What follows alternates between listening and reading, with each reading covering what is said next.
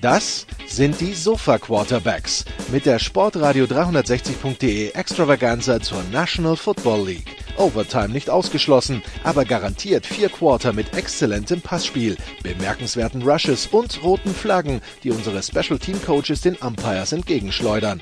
Still touchdown, no flags. Unbelievable.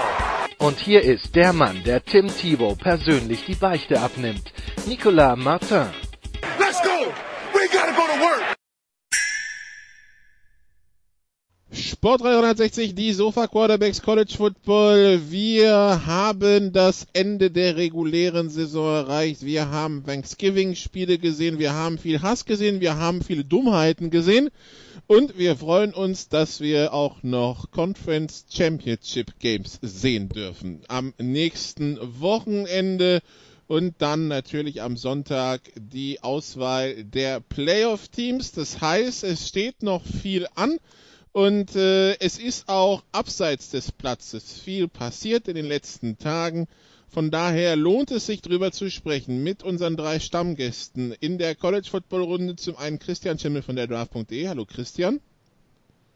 Hass, Dummheit, pure Verzweiflung. Wir decken alle menschlichen Wesenszüge in einem Podcast ab. Guten Abend. Ja, und dabei machen wir nicht immer einen Pfälzer Podcast, ne? Das ist wunderbar. Oder einen saarländischen Podcast. Äh, Genau. Dann haben wir noch Jan Wegwert von Triple Option dabei. Hallo Jan. Moin Moin. Wer bin ich? Bin ich der pissende Hund oder der zwölfte Mann auf dem Feld? Das wird sich im Laufe der Sendung herausstellen. Und äh, Sal Mieter von Sport Eagle TV. Hallo Sal. Servus, y'all. Hook 'em, guys. Ja, apropos, apropos Hucke. Ähm, ja, Sal. Ähm, wir, wir wussten, die, die, die Saison von Texas ist äh, ja vielleicht etwas suboptimal gelaufen. Also generell wissen wir ja bei deinen Sportteams, es ist, es ist schwer, ja. Die Mets-Saison, naja. Die, die, die Knicks reden wir gar nicht erst drüber. Die Giants machen, legen wir auch den Mantel des Schweigens. Das ist vielleicht ein Thema für die Sofa Quarterbacks NFL. Aber Texas, da sah es zu Saisonbeginn gar nicht so schlecht aus. Und jetzt am Ende ist es zwar eine Bowl-Saison, aber ähm, ja, alle Koordinatoren durften ihren Hut nehmen. Ähm, wie sieht das der Texas-Fan? Die Bilanz jetzt also, nachdem man äh, Texas Tech geschlagen hat, äh, 7 zu 5. Und äh, ja, ähm, wie gesagt, Defense Coordinator raus, Offense Coordinator raus, ich glaube Special Teams auch raus. Wie sieht das der Longhorns-Fan? Texas is back to mediocrity, and it, it's it's terrible because after last season's high hopes, and like you said, the way they started was uh, full of optimism, uh, and heading into Oklahoma, uh, you know, two losses would have been great. Uh, uh, Oklahoma and LSU, and um, but they were in they were in the games. They just they just couldn't do it. Okay, maybe their their nouveau, their talent wasn't up to par with that. But you see how Texas, excuse me, how Oklahoma lost that one game, uh, you know, and how they've struggled towards the end. Maybe Texas could have could have played better. So they should have they should be gearing up to play a rematch against Oklahoma this weekend. Um, but it's not to be. And so it's disappointing. And I'm glad that they're cleaning house. I, I hated when Charlie Strong that they just kept on going, going until it really, really bottomed out. And so it's disappointing. Uh, seven and five is definitely better than six and six. Um, like I said, two two losses I could have I could have dealt with this year. Uh, they should not be losing in the Big 12 minus two uh, to anyone except for Oklahoma. Um, and, and and that game should also be a, a coin toss. Uh, so let's see. You know, I, I don't know what to do with Tom Herman. You know, can Tom Herman be the next uh, Jim Harbaugh in the sense of a high paid coach? And I love the tweet. I forget if it was Peter King who quoted the tweet or if it, I know it was Peter King that um, Jim Harbaugh has been solid, but Michigan is playing for elite, is paying for elite. Jason And I think that's, yeah. And so I think that's exactly what Texas expects, expected from Tom Herman. Uh, that, you know, he won a national championship with Ohio State um, as a quarterbacks coach. Uh, he beat Oklahoma as a Houston head coach. this was a team or this was a coach to come in and, and, and do something. And since then, I have never seen any offensive plan. I haven't seen any good defensive, uh, consistent defensive uh, um, um, performance uh, for Texas. So things have to change. They've changed it. So let's see until next season. And hey, they get a chance to practice the bowl season. I'm always going to be positive, but I tell you one thing: watching to see on the on the basketball schedule, Texas versus Texas A&M on Sunday. I'm looking forward to that. It, it's so nice to see Texas versus Texas A&M in any sport. Uh, so I'm I'm on to basketball when it comes to the Longhorns. Okay, äh, Vielleicht Jan, Jan was, wenn, wenn er sagt Solid, aber Elite und auf Bezug auf Harbour, aber jetzt in Bezug auf Texas, äh, wo, wo ist da das Problem? Also ist es die Selbstwahr ist dann die Selbstwahrnehmung das Problem oder wo ist da das Problem bei Texas? das kann ich nicht so wirklich beantworten, ob die Selbstwahrnehmung das Problem ist. Letztlich ist es ja so, dass Herman ein guter Recruiter ist, das auch wieder gezeigt hat. Es ist eines der Top 10 Teams, was Recruiting angeht, äh, erneut gewesen letztes Jahr und Herman galt ja vorher schon als guter Recruiter. Ja, und da ist so ein bisschen die Frage, woran das jetzt liegt. So ein, es gibt immer mal so eine Off-Season, also eine, die einfach, äh, die einfach nicht so läuft. Und man merkt ja auch an, an jetzt an den Coaching-Wechseln, dass äh, wie kurzlebig das ganze Geschäft ist. Letztes Jahr haben noch alle Todd Orlando, den Defensive Coordinator, gelobt, was für eine kreative Defense er hat, diese 3-3-5 Defense äh, mit, mit drei D-Linern, die relativ weit innen stehen und dafür einem Safety mehr und die relativ aggressiv agiert, gerade für eine Big 12 Defense und da eben auch das ein oder andere Team vor Probleme gestellt hat, unter anderem ja auch Oklahoma. Äh, Man muss immer dazu bedenken, ist eine Big 12 Defense, von daher wir reden jetzt äh, natürlich nicht von Auburn oder so oder Georgia, aber das war eine Defense, die durchaus für Furore gesorgt hat und einfach interessant anzusehen war.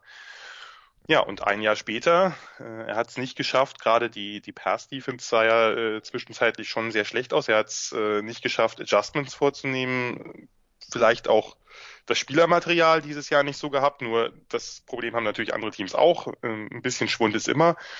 Und dann äh, ist er plötzlich weg. Ich denke, dass Todd Orlando kein Problem haben wird, irgendwo einen neuen Job zu bekommen. Äh, dazu sah das vorher auch zu gut aus äh, und dazu ist er, denke ich, auch noch zu attraktiv als Koordinator, aber so schnell kann es gehen. Und auf der anderen Seite in der Offense, Tim Beck, der Offensive Coordinator, den habe ich ja einige Zeit bei Nebraska tragen müssen. Äh, ähm, ja, äh, interessanterweise hat er danach, äh, obwohl der bei Nebraska wirklich nicht sehr beliebt war und auch meiner Meinung nach nicht sehr gut, hat er ja damals, danach ist er ja die Karriereleiter komischerweise nach oben gestolpert, dass er erst bei Ohio State und jetzt bei Texas angekommen ist. Man muss es leider aus Nebraska-Sicht so sagen, es ist nach oben gestolpert.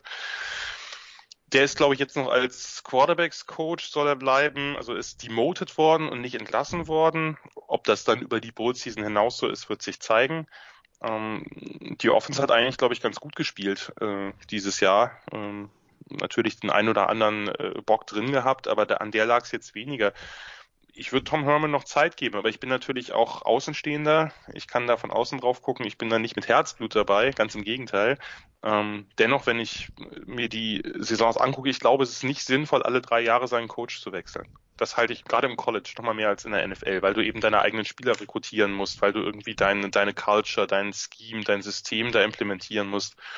Von daher, ich würde Tom Herman noch Zeit geben. Er hat jetzt offensichtlich äh, einmal Tabula Rasa, äh, alles, alles rausgeschmissen, was nicht bei drei auf den Bäumen war und wird sich halt neue Koordinatoren suchen, die vielleicht in irgendeiner Form besser passen auf etwas, was er als Mangel oder als Schwäche wahrgenommen hat. Ja, mal abwarten, ob das, ob das klappen wird. Ähm, ich würde Herman auf jeden Fall noch ein, zwei Jahre geben, bevor man dann weiter. Und letztes Jahr sah es ja in der Tat sehr gut aus, das darf man nicht vergessen. Man hat Oklahoma geschlagen. Ja. Und dann eben im Championship Game ja auch nicht so schlecht ausgesehen. Äh, Von daher, man war recht nah dran. Und ähm, gut, dieses Jahr äh, ist ein Jahr, womit man sicherlich nicht gerechnet hat, ein deutlicher Rückschritt, den muss man evaluieren und ja, äh, da kann man, wie gesagt, nur abwarten, ob Tom Herman die richtigen Schlüsse rauszieht, die vernünftigen oder äh, passenden oder adäquaten Coordinators holt. Ja, und dann mal schauen, wie es weitergeht mit den Longhorns. Okay, dann kommen wir zu dem, was auf und neben dem Platz so passiert ist. Und wir fangen direkt an am äh, Donnerstagabend, Christian. Ähm, Ole Miss äh, bei Mississippi State, der Egg Bowl. Ähm, Mississippi State führt 21-14 mit auslaufender Uhr. Macht äh, Ole Miss den Touchdown 2020, alles denkt äh, 2021, alles denkt sich okay, extra Punkt und gut und dann gehen wir die Overtime. Nein, nach dem Touchdown meint Wide Receiver Elijah Moore, ähm, einen Beckham machen zu müssen. Ein Odell Beckham krabbelt durch die Endzone, hebt's Beinchen, 15 Yards, Extrapunkt geht daneben. Äh, Ole Miss verliert das Spiel, Ole Miss Head Coach äh, verliert seinen Job, ähm, wobei das wahrscheinlich äh, als Gesamtprodukt zu sehen ist und äh, nicht ähm, und nicht nur deswegen. Ähm, aber das, die Hasswoche ging schon gut los in Sachen Dämlichkeiten, ne? Ja, natürlich ist, muss man an der Stelle sagen, der Kicker ist schuld, ja. Weil der Kicker ist immer schuld. Ähm, da, da, spricht der, da, da, spricht der Chargers-Fan in, der Chargers in dir, ne? der war naheliegend. Das ist so ziemlich das Einzige, bis auf das Detroit-Spiel, wo ich dieses Jahr nichts zu meckern habe. ähm, also A, es ist natürlich eine unglaublich dumme Aktion. Es gibt Mannschaften, da hätte der Kollege nach dem Spielende nochmal 20 Mal die Stadiontreppen hoch und runter rennen dürfen, wenn es reicht. Mit Medizinball. Mhm. Bis er kotzt. Ja. Felix Magath hätte doch seine Berechtigung, stelle ich gerade fest. College Football. Wobei da mit Sicherheit auch einige andere Football Coaches in der Lage sind. Ähm, also eine unglaublich dumme Aktion, zumal man Mississippi State halt mit einem Sieg ähm, äh, das Bowl-Spiel versauen hätte können und, man darf nicht vergessen, durch die Strafe ergibt sich halt auch nicht die Möglichkeit, eine Two-Point-Conversion zu spielen und das Ding direkt zu gewinnen, was ja auch möglich gewesen wäre. Ähm, ein Teil von mir tut es leid für Matt Luke, weil ich den äh, für einen guten Typen halte. Auf der anderen Seite würde ich lügen, wenn ich das aus footballtechnischer Sicht nicht verstehen würde. Ich meine, die haben wirklich letztes Jahr im Draftprozess sehr, sehr oft über diese Offense von Ole Miss gelästert. Ich will meinen, zu Recht. Ja. Ähm, wie man mit der Offense so wenig äh, machen konnte, mit dem Talent, was da ist, ist mir nach wie vor ein Rätsel. Luke hat aber auch eine, eine echt üble Situation gehabt nach den Skandalen.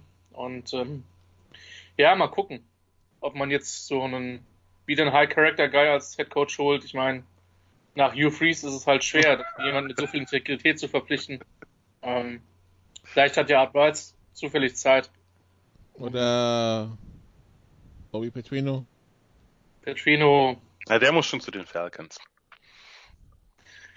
Sie sehen einen Tacker gerade in Richtung Osten fliegen. Ist die Himmelsrichtung. Osten! Vorsicht, Vorsicht, äh, Christian.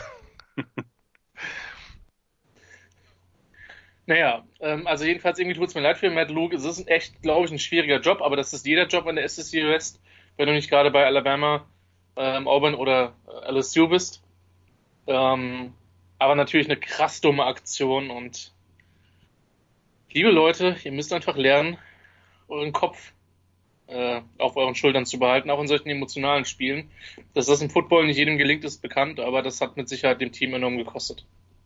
Vor allen Dingen ist Was der, ja, der wieder in den Schlagzeilen, nachdem es ja letztes Jahr diese, diese Schlägerei gab und wieder nicht für Footballerisches. Also das äh, kann ja dem Staat in Mississippi, den Football-Fans auch nicht gefallen, Jan. Nee, aber vor allem ist ja das Krasse eigentlich, dass diese, diese mega dumme Aktion einige auch relativ blöde Aktionen der Bulldogs verdeckt hat letztlich. Denn die haben diese letzte Drive, die muss man sich eigentlich nochmal angucken. Also kann ich allen Zuhörern und Zuhörerinnen empfehlen, äh, da nochmal reinzuschauen. Mississippi State führt halt 21-14. Der letzte Drive, Ole Miss hat, warum auch immer, seinen Backup-Quarterback, den sie für den besseren Passer halten, Matt Corell drin der wirft eine Interception bei 4. und 24 oder sowas. Ähm, ja, Game Over? Nee. Äh, der Head Coach der Bulldogs, Joe Moorhead, hat irgendwie Zehntelsekunden vor dem Snap eine Auszeit gecallt. Damit hat er den Sieg seiner eigenen Mannschaft verhindert. Im nächsten Versuch wirft, wirft Corral halt bei immer noch 4. und 24 irgendwie so einen tiefen Prayer und der Receiver schafft es halt hinter die ganze Secondary zu laufen, was natürlich niemals passieren darf. Und dann kurz danach haben die Rebels ein, Fourth and Four und ein Bulldogs Defender springt ins Abseits. Äh, das ist ja sowieso meine Lieblingsstrafe, da kommen wir äh, im Laufe des Podcasts vielleicht nochmal zu, zu solchen Dingern. Also das, äh, das ist wirklich das Dämlichste, was man machen kann. Und all diese, all diese Geschenke, die Mississippi State da eigentlich Ole Miss halt äh, gereicht hat, hat dann Elijah Moore mit seinem mit seiner Hunde Pisseinlage eigentlich wieder verunmöglicht. Also es ist schon das ist schon sehr sehr spektakulär gewesen. Also ich, ich, ich konnte mir ich konnte mir auf beiden Seiten sehr viel Lachen nicht verkneifen und Mississippi State hat äh, ja dann glücklicherweise aus ihrer Sicht doch noch gewonnen und sich damit den Bowl gesichert. Eigentlich wäre es irgendwie sinnvoll gewesen, dass äh, dass Ole Miss noch in die in die Overtime kommt, das Ding gewinnt, damit beide nicht im Bowl sind. Aber äh, that's life. Wir haben ein da- da- da- technisches da- da- Unentschieden verhängt. Da, da freut man sich als deutscher Fan, dass man um halb fünf morgens vor dem TV sitzt und dann solche Qualität sieht, oder? Wenn ich böse wäre, würde ich sagen, dann hat man wenigstens davor gesessen und nicht vor den Falcons. Sorry, Nicola. Äh, ja, das du, ich habe nicht mehr so viel mitbekommen. Also doch, ich habe auf Bildschirm dann im äh, im im, im ähm, Mandalay Bay das bekommen, mitbekommen, weil ich war dann bei bei Michael Jackson. Das war die bessere Wahl an dem Tag. Wahrscheinlich. Äh, Aber Eggbowl war lustiger, da gehe ich, da gehe ich definitiv von aus. Ähm, ja, vor allem die, die Tweets der Falcons danach, aber egal. Äh, so von wegen über die Saison hin und rück haben wir mehr Punkte gemacht. Ja, das, das, das, das zählt jetzt. Gut, dann kommen wir auf den Freitag, wo es auch das eine der Boneheaded Play gab. Ähm, ja, äh, also in Iowa schlägt Nebraska 27-24 mit einem äh, Fico bei auslaufender Uhr. Spannend, die AAC Jan Memphis gegen Cincinnati. Ähm, da ging es ja darum, also für Cincinnati zu gewinnen, um das äh, Finale auszurichten, Memphis zu gewinnen, um überhaupt im Finale drin zu stehen und nicht mehr ab und nicht auf eine Niederlage von Navy hoffen zu müssen. Und am Ende gewinnt Memphis 34-24. Äh, auch hier, Jan, play smart football am Ende, ne? Den letzten Satz habe ich nicht verstanden, Entschuldigung. Play smart football. Ja, äh, richtig. Ähm, Play Smart Football. Das äh, gilt dann insbesondere für die Bearcats. Ja, ähm, die haben natürlich äh, ein Problem gehabt von Beginn an, weil Desmond Ritter, ihr Starting Quarterback, äh, auf den mussten sie verzichten. Den haben sie draußen gelassen. Das hat dem Spiel zunächst, zumindest vorher, so ein bisschen die Spannung genommen, fand ich. Obwohl der Ben Bryant, der Freshman Quarterback, das eigentlich ganz gut gemacht hat. Memphis mit einem idealen Start, Kick-off-Return-Touchdown gleich zu Beginn, dann ein Drive mit viel Laufspiel, Kenny Gainwell ganz gut ins Spiel gebracht und dann dachte man eigentlich oder dachte ich eigentlich, das Ding ist, äh, wird so seinen gewohnten Gang nehmen und Memphis wird das deutlich gewinnen, aber dann hat die Defense der Bearcats sich ein bisschen stabilisiert. Eigentlich eine ziemlich gute Partie gespielt, auch gegen Gainwell und das, das Laufspiel der Tigers, was ja so gefährlich ist. Und in der Offense fand ich, haben die eine ganz gute Partie gecallt die Bearcats ein paar schöne Varianten und ein paar schöne Finden eingebaut. Ist den einen Touchdown da mit Heavy Formation rausgekommen und dann alle Titans und Fullbacks und was sie da drin hatten, Split out und dann Ball geworfen. Und da hatten äh, die Tigers dann nicht das richtige Personal am Start. Ja, aber dann Ende des vierten Viertels haben das dann eben die Bearcats aus ihrer Sicht leider weggeschmissen. Erst haben sie einen Fourth and One in der Red Zone nicht verwandelt, und dann äh, wieder so eine Nummer, stoppen sie Memphis beim Third Down und kriegen Personal Foul. Was Nee, ein Touchdown von Memphis für. Unsportlich ist noch schlimmer. Ja, ja, ja, ja. Unsportsmanlike Conduct. Ja. Genau. Ähm, und dann wirft Brian eine Interception, aber das war das Spiel eigentlich schon durch. Also das war äh, so ein bisschen weggeworfen am Ende, weil letztlich hat äh, auch trotz der 24 Punkte, von denen natürlich nicht alle auf Konto der Defense gehen, haben die Bearcats, fand ich das eigentlich in der Defense ganz gut gemacht. Gegen ein so offensiv starkes Team wie Memphis. Von daher, äh, klar, das Spiel wiederholt sich jetzt auf demselben Platz. Also Memphis hat Heimrecht durch den Sieg. Aber ganz chancenlos sehe ich die Bearcats nicht, vor allem wenn Ritter dann mitspielt. Aber was für die Bearcats schwer wird, ist jetzt noch in den Cotton Bowl zu kommen, ne? Selbst Das ist Sieg. richtig. Wobei der, das Komitee hat ihnen ja einen großen Gefallen getan. Also da, da verstehe ich, das verstehe ich manchmal nicht. Jetzt ganz unabhängig von Sympathien oder Antipathien oder ähnlichem. Und ich bin ja sonst jemand, der die Mid-Majors lieber gerne höher sieht. Aber Cincinnati nach einer Niederlage nur einen Platz runterzustufen, von 19 auf 20, das ist einfach nur Taktik. Das ist einfach nur äh, die Strategie, denn falls Cincinnati das Spiel gewinnen sollte gegen Memphis, das, das AAC Championship Game, damit sie dann notfalls die Chance auf den, auf den Cotton Bowl haben. Und der, die ist jetzt natürlich gar nicht so schlecht. Denn man hat zwei Konkurrenten. Man hat Boise State, die sind ein Rang nur vor ihnen, 19 und 21 ist Appalachian State. Also ne, ge- gesetzt dem Fall, dass Cincinnati das Spiel gewinnt. Äh, Boise State spielt gegen Hawaii. Das ist äh, jetzt nicht der gleiche Gegner wie Memphis. App State gegen Louisiana, das ist ein gefährliches Team, die sind aber trotzdem nicht gerankt. Von daher hat Cincinnati da immer noch, obwohl es eigentlich unverständlich ist, relativ gute Chancen. Okay, ja, also genau. Cincinnati schlägt also Memphis 34-24, Boise State schlägt Colorado State 31-24. Das heißt, im Battle um die um diese Mid-Major-Teilnahme an dem New York Six Bowl bleibt spannend. Und Sal, dann hatten wir noch das äh, Commonwealth, also die, die Commonwealth-Geschichte zwischen Virginia und Virginia Tech Cell und äh, Virginia gewinnt erstmals seit 15 Jahren dieses Spiel. Äh, 39-30 gewonnen. Cell, diese Rivalitäten und diese 15 Jahre, ähm, die ist da, die dein Team dann warten muss. Wie, wie, wie muss man sich das als Fan vorstellen, wenn eine Rivalry so lange so einseitig ist? Yeah, it's it's definitely a relief uh, when you're able to beat your rival. If you get to play your rival again, Texas Texas A&M, hello. Um, but you know, Virginia Tech has a wonderful program. They developed uh, a, great program there, and uh, Virginia in the ACC. I you know I blame the ACC a little bit along with Virginia. I, I mean, when was the last time Virginia was um, uh, was worth it? Was it when the Barbers were playing there? Every time I think of Virginia, I just think of Rondé and Tiki Barber. Uh, since then, has there any been has there any has there ever been a Virginia team of consequence? So um, this is a rival. I, I don't know if they're just rivalry by demographic. They play at the end of the season. Good for them. Lucky for them. They're both. I think Virginia Tech. They were not in the ACC the whole time, correct? And um, when the whole expansion happened, so Yep. in, now this matchup is guaranteed.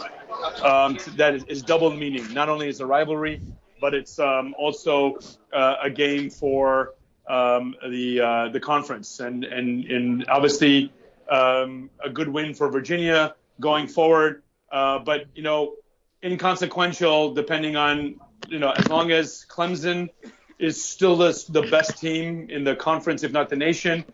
And then of course, what they really expected in the ACC was the Florida teams to do better.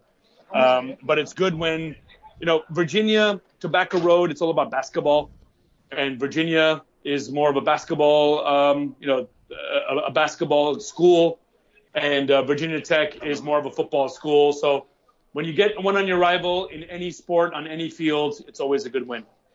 Als ich Anfang der Saison bei Virginia gegen Florida State war, wurde tatsächlich auch das äh, Basketballteam von Virginia geehrt, das äh, während, der, während des Footballspiels, das ist das Team, das die National Championship im, äh, in der College March Madness im Frühjahr geholt hatte. Ja, Virginia jetzt also der zweite Teilnehmer im ACC-Finale. Christian als unser ACC-Experte und Liebhaber würdiger Gegner für Clemson? Nein. Aber das ist keine Mannschaft in der ACC dieses Jahr. Von daher ist es völlig egal, wer das Spiel gewonnen hat. Das war eigentlich ein Playing Game für vermutlich den Orange Bowl. Ähm, es sei denn, jemand kommt auf die Idee, in den 7 und 5 Louisville über Virginia, äh, Virginia zu ziehen, was ich nicht glaube mit 9 und 3. Ähm, weil wenn Clemson gewinnt, dann wird der Verlierer in einem Major Bowl spielen, in einem der Top 6 Bowls und dafür war es wichtig und Sal hat es schon richtig gesagt, die waren ewig nicht mehr relevant. Gut für sie, dass sie es endlich mal geschafft haben, Virginia Tech zu schlagen. Selbst in den schlechten Jahren der Hokies haben die äh, das Duell fast immer gewonnen. Und jetzt war es ein spannendes Spiel bis zum Ende. Ähm, und die Cavaliers haben sich da jetzt endlich mal belohnt. Und werden es aber sehr, sehr schwer haben. Zumal Clemson, je länger die Saison ist, desto besser wird Clemson. Und das ist, glaube ich, wirklich eine Gefahr für alle anderen Mannschaften. Äh, auch für alle anderen Playoff-Teilnehmer. Christian, wenn wir schon in der ACC sind, was machen deine Bewerbungsunterlagen für Boston College? Äh, die Stelle ist ja frei. Ich habe ein sehr schönes Foto gemacht. ähm, hinter äh, vor einem Footballfeld, um meine Glaubwürdigkeit zu unterstreichen. Ja. Ähm, hab meine drei, vier besten äh, Calls in den letzten Jahren der GFL als äh, als Audiosequenzen mitgeteilt, äh, dazu reingepackt, ja, damit man weiß, der Junge versteht was vom Playcalling. Ähm, was das Recruitment betrifft, äh, habe ich natürlich ein, ein, paar Informationen dazu dargelegt, welche guten Spieler ähm, in den letzten Jahren durch äh, meine Trainertätigkeit äh, den Sprung zu besseren Fußballvereinen geschafft haben, ja, und äh, was da das Thema Förderung betrifft. Also ich habe alles getan, ja, ich warte auf Antwort. Ich bin bereit, ja, und ich muss dazu sagen, ähm, mit ein bisschen äh, Ironie und einem Augenzwinkern, ja, ich habe in meinem Leben wenige Wahlen verloren. Ähm, es wird Zeit, dass Boston College die richtige äh, Auswahl trifft. Könnte sein, dass es dann in der deutschen Footballlandschaft mit Kompetenz ein bisschen leerer wird, denn die würde ich dann konsequenterweise absolut abschöpfen. Ja, aber ähm, ich sag mal so, bei First Down in der Mauer rennen, äh, das kann ich auch und das habe ich auch sehr, sehr oft in der GFL gesehen. Das bekomme ich auch gut hin. Okay, also Da hatte ich dir ja die- drücken, die schöne- Daumen, ne? Da hatte ich dir doch die schöne äh, Statistik äh, geschickt, dass äh, nicht nur AJ Dillon, sondern auch sein Backup beide die meisten Runs oder Dillon mit Abstand die meisten und sein Backup, glaube ich, auf Platz 5 die meisten Runs in Mauern gehabt haben oder in äh, Eight-Man-Fronts irgendwie, weil Boston College da offensichtlich, genau, David Bailey heißt, äh, offensichtlich äh, trotzdem sehr drauf steht. Was man aber sagen muss, Christian, die Sozialkompetenz von dir dürfte ungleich höher sein als die von Steve Adasio. Da sind ja jetzt ein, zwei etwas unschönere Geschichten ans Licht gekommen, von daher äh, würde ich dir das sehr gönnen. Okay, dann Washington gewinnt gegen Washington State den, den Apple Cup 31-13. Es gibt nichtsdestotrotz einen Wechsel auf der Headcoaching-Position. Chris Peterson tritt zurück, Jan. Und Jimmy Lake übernimmt. Äh, wie überraschend war das? Für mich extrem überraschend. Äh, Ich habe das überhaupt nicht kommen sehen. Ich habe zwar Jimmy Lake seit zwei Jahren etwas intensiver verfolgt und dachte, es ist ein, ein wirklich extrem talentierter und sehr, sehr sympathischer junger Coach, der eigentlich, äh, denke ich, die letzten Jahre schon, vor allem letztes Jahr schon Angebote bekommen hat sicherlich und die abgelehnt hat. Äh, Ich glaube, seine Bezüge auch deutlich verbessert hat, war einer der bestverdiensten DCs im Land. Aber ich hätte niemals damit gerechnet, dass Chris Peterson jetzt zurücktritt. Ähm, Ist eigentlich ein, ein sehr, sehr, äh, ja, doch sympathischer Typ, soweit man das von außen betrachten kann. Jemand, der sich äh, doch auch eine etwas engere Bindung zu den Spielern bemüht, die jetzt über Football und Schemes hinausgeht, sondern wirklich die Persönlichkeit und äh, ja, äh, die Spieler an sich auch als Personen, als Menschen wahrnimmt. Ähm, Chris Peterson ist ein sehr ungewöhnlicher Head Coach, äh, sowohl was diese, diese Sachen angeht, als auch was sonst seinen ganzen, seinen ganzen Ansatz, seine ganze Philosophie angeht. Der rekrutiert ja anders als die meisten anderen Coaches. Der gibt nur sehr wenig Offers raus, die dann natürlich relativ exklusiv. Also der ballert nicht jeden Four- und Five-Star-Recruit. Gut, bei den Five-Stars hat er jetzt wahrscheinlich auch nicht bei allen eine Chance. Aber auch nicht jeden Four-Star-Recruit einfach mit einem Offer zu, sondern sucht sich seine Targets sehr, sehr gezielt aus äh, und bearbeitet die dann natürlich auch gezielt, versucht die zu überzeugen. Das ist in, sehr vieler Hinsicht ein sehr ungewöhnlicher Coach. Äh, Der ein oder andere, der das länger verfolgt, wird ihn ja auch noch von Boise State kennen, von dem großartigen Fiesta Bowl 2007, wo er äh, am Ende fünf Trick Plays in Folge gecallt hat. Eines der spektakulärsten Endes überhaupt oder Enden überhaupt in irgendeinem Footballspiel. Statue of Liberty.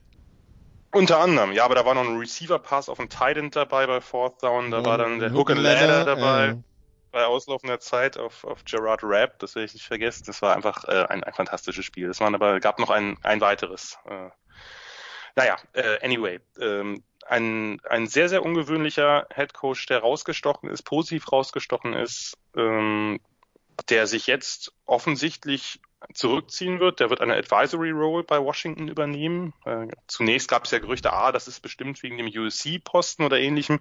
Das scheint nicht der Fall zu sein, muss man natürlich noch abwarten. Äh, bis ich habe inzwischen Dallas Cowboys gelesen. Ja, Dallas Cowboys äh, habe ich von dem einen oder anderen Cowboys-Fan auch gehört, der das hofft. Ähm, momentan sieht es ja so aus, als ob er diese Beratungsrolle bei Washington einnimmt. Äh, es gab auch den einen oder anderen Bericht, dass er eben mit der Entwicklung von College Football nicht einverstanden ist, gerade was das Recruiting angeht, äh, weil er jemand ist, der offensichtlich, und da gibt es seit Jahren Berichte drüber, relativ fair rekrutiert, relativ wenig, äh, sagen wir mal, unlautere Mittel verwendet, um den ein oder anderen Recruit von seinem Programm zu überzeugen. Und äh, ich glaube, der oder ich hatte den Eindruck, dass er davon zu, zusätzlich genervt ist, dass das eben immer mehr in diese Richtung geht äh, und dass er vielleicht keine Lust mehr hat, sich diesen Stress zu geben. Wie gesagt, das ist ja ganz neu. Äh, wir müssen erstmal schauen, ob das so bleibt, ob er denn wirklich eben bei Washington bleibt und eben in so einer beratenden äh, Rolle äh, dort glücklich wird. Es kann ja auch sein, dass das nach einem Jahr sich ändert. Man muss ja nicht sich jetzt ändern. Ähm, auf jeden Fall ist es eine schillernde Persönlichkeit, äh, die da abtritt, zumindest vorerst abtritt. Und ähm, ja, Washington ist in guten Händen, da bin ich relativ sicher. Jimmy Lake ist ein, ein hervorragender Coach. Nur natürlich sind das trotzdem große Schuhe, in die er tritt. Äh, Und äh, Chris Peterson, ja, äh, ziehe ich meinen Hut vor, vor seinem bisherigen äh, College-Football-Lebenswerk. Vielleicht kommt ja noch was dazu. Ich weiß nicht, ob er sich die NFL antun sollte, aber das wird er besser wissen als ich.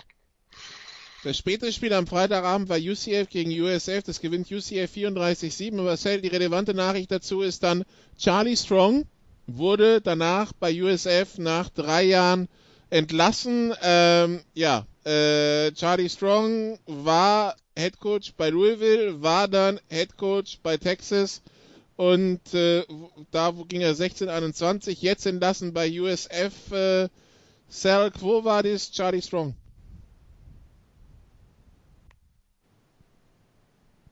Yeah, um, well, it's interesting that I, I, I, lost Charlie Strong off my radar because once he started playing well, uh, coaching well at USF, I was thinking, yeah, you know what? Texas didn't hire a bad coach. He just didn't have the luck that he had at Louisville, and um, and then now at USF. I mean that he's that second tier coach. He's not going to be an Urban Meyer. He's not going to be um, a Bob Stoops or one of the Stoops brothers. And uh, yeah, so I lost track of him, and so for me it was a shock. Uh, but obviously, um, after that wonderful start, they just didn't um, uh, they didn't perform up to up to level. But it's really interesting. I mean, obviously it's Black Monday or Black Sunday for uh, college football, and so we should expect more of these coming up uh, in the next couple of days. Uh, you know, rumors, but um, Charlie Strong is a good coach, good defensive coach, especially um, you know at Louisville. He also created a nice program there. But it's interesting how Louisville has dropped since he left. So I mean, they had Lamar Jackson.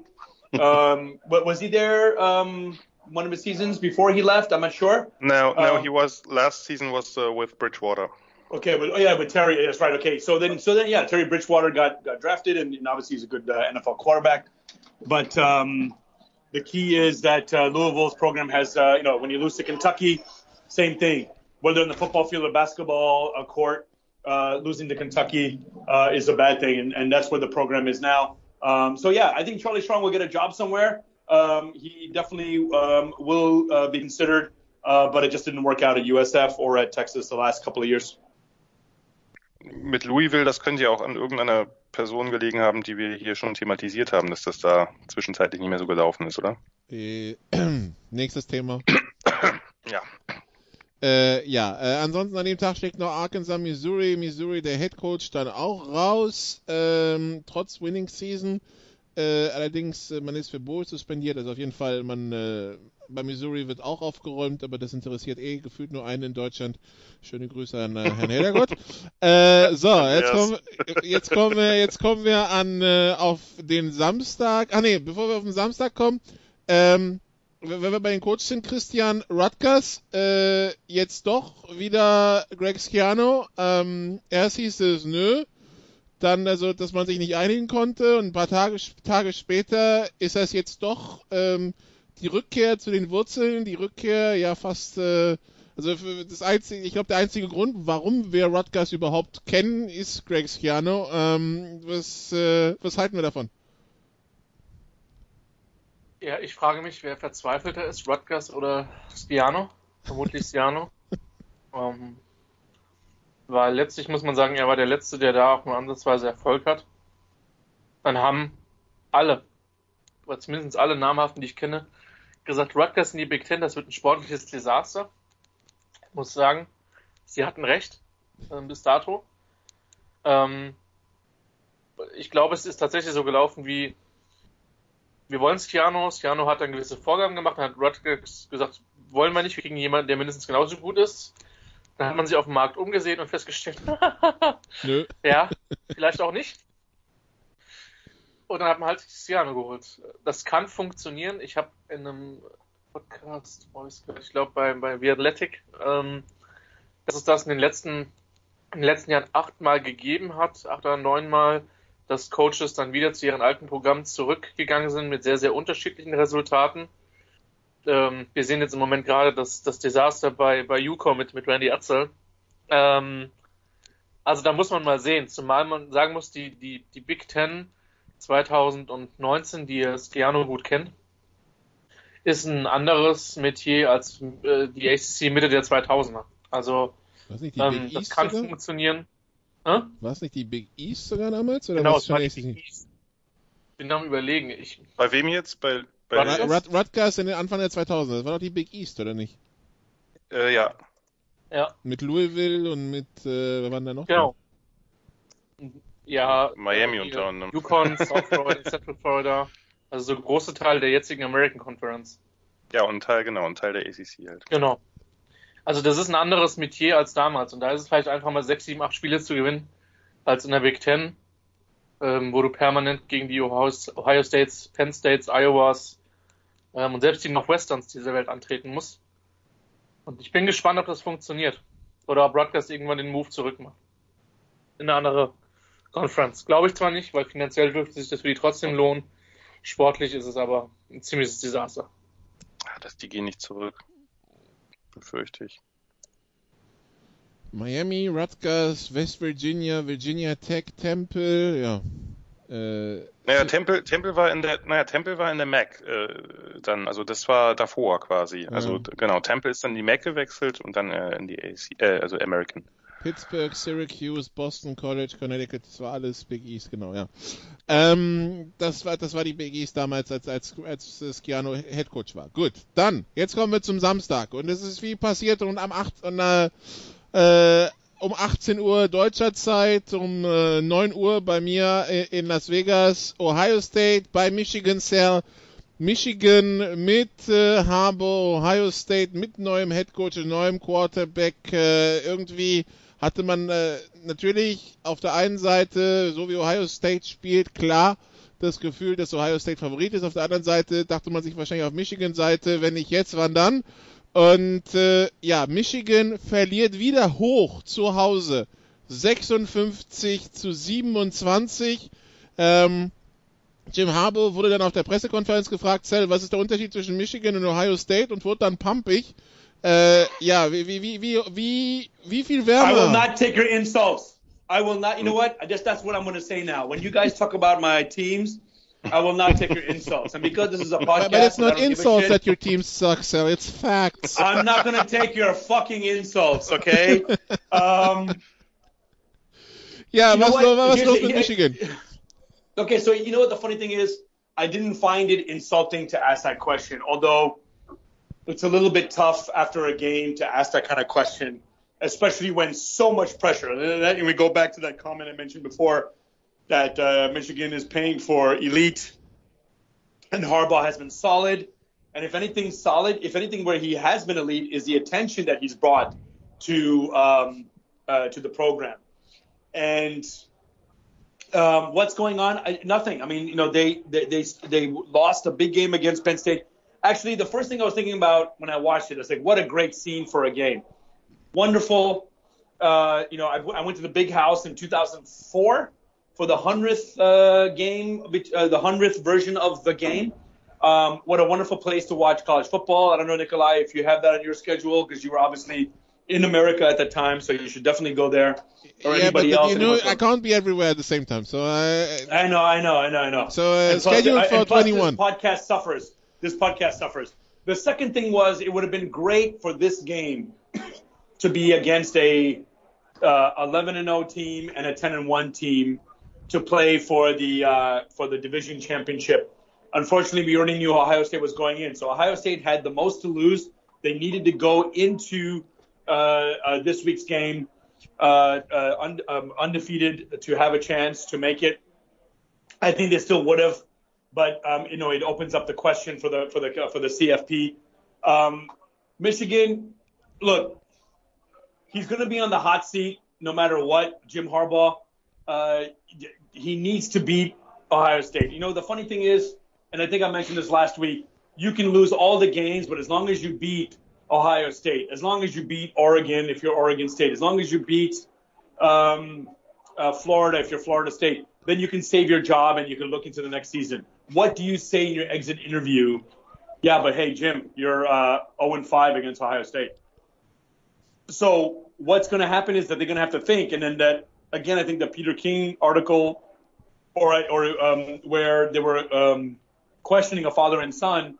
The son had nothing against Harbaugh, but he wants better. The father said, If not Harbaugh, who then?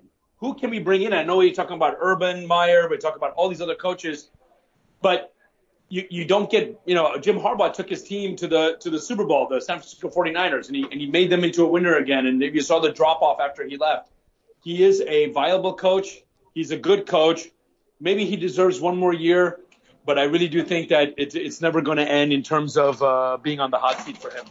So um, Michigan needs to go into this game undefeated, and even if they lose the game, then Harbaugh's okay, maybe, because then next year he's going to be 0 and 6, and and that in itself speaks volumes over anything else he does against Penn State, Michigan State. He needs to beat Ohio State.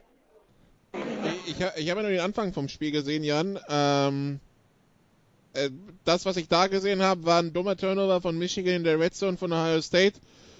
Dann glaube ich, war es zwölf Mann auf dem Feld oder Offside bei irgendeinem vierten, bei irgendeinem Punt äh, von Ohio State, der den Drive verlängert und schon wird der Abstand größer und Michigan scheint sich davon dann nicht mehr erholt zu haben. Ne? Weil am Anfang haben, war es ja zumindest ein offener Schlagabtausch im ersten Quarter. Mhm. Ja, also dann hast das war aber dann, das war schon ein zweites Viertel, was du erzählst. Dann hast du zumindest ja, bis zur Halbzeit geguckt. Genau, so in etwa. Äh, dann ja, musste ich runter nach Phoenix.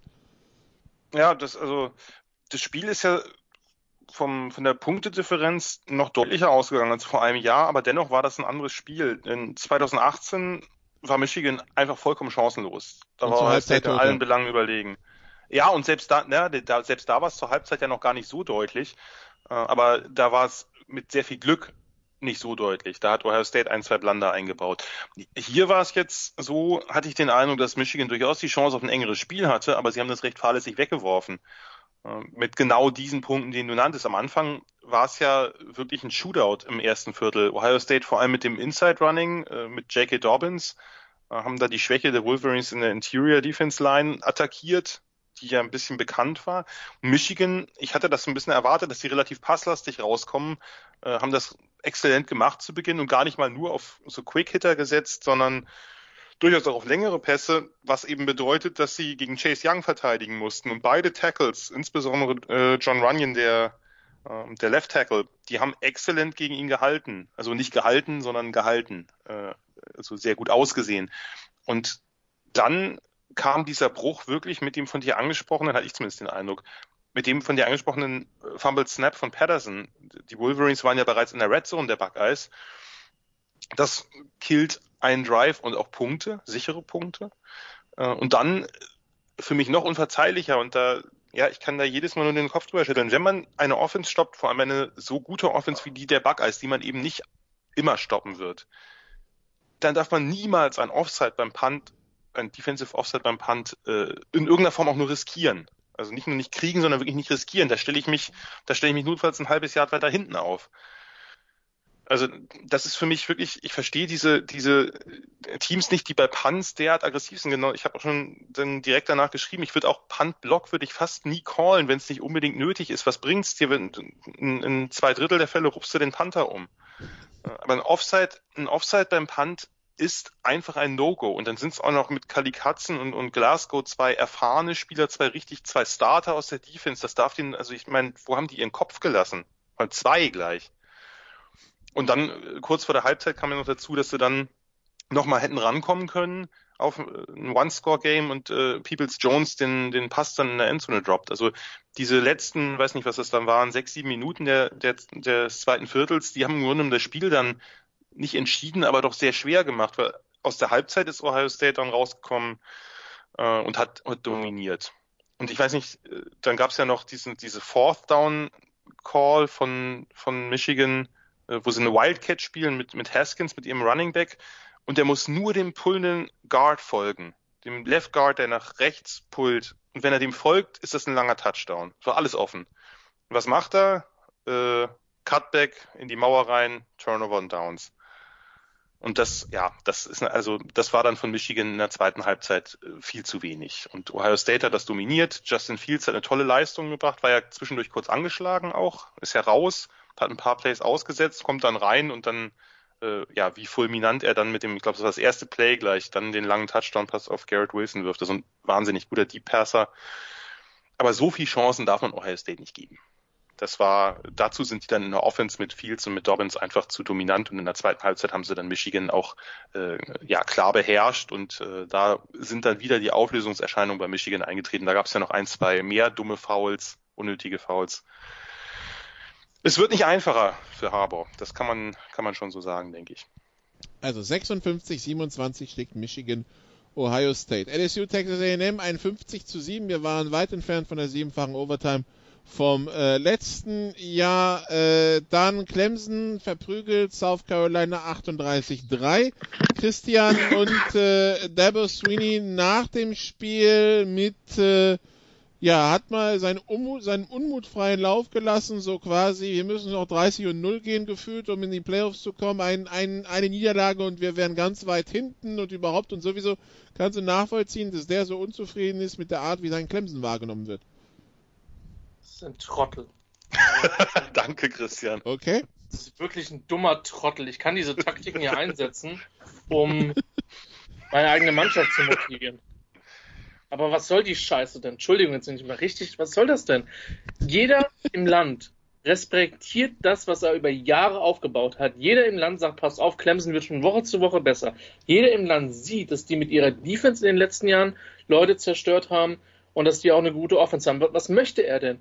Er hat doch in den letzten Jahren auch die Pros, der, der hat doch reihenweise hohe Draft Picks produziert. Also ich höre in den letzten Jahren nichts als Lob für diese Clemson Offense.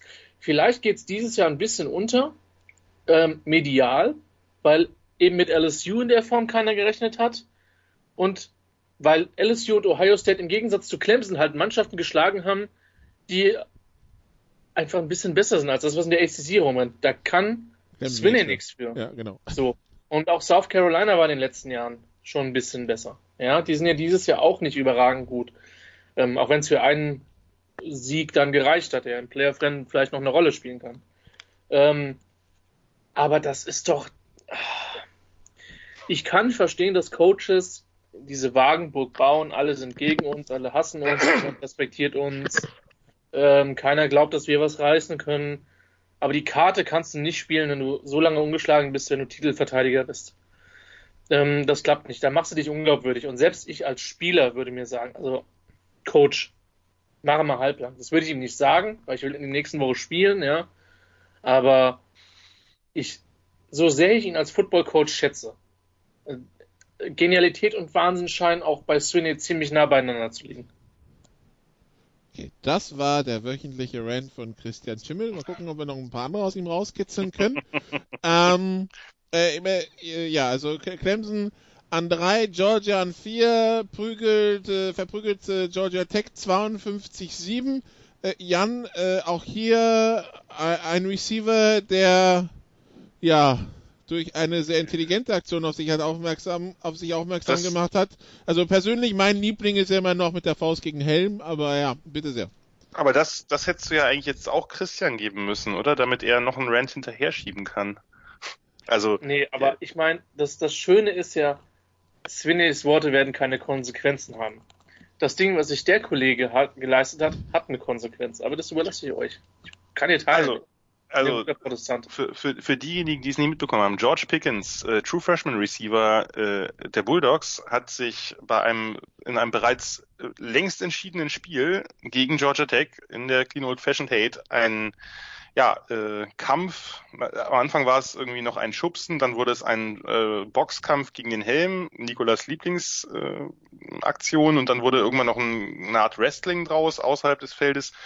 Gegen, gegen eine Mauer äh, geschleudert? Genau, dann hat er ihn noch gegen eine Mauer geslammt irgendwie. Ich glaube, das war gegen, gegen äh, Trace Willing, den, den Cornerback, den besten Cornerback von Georgia Tech.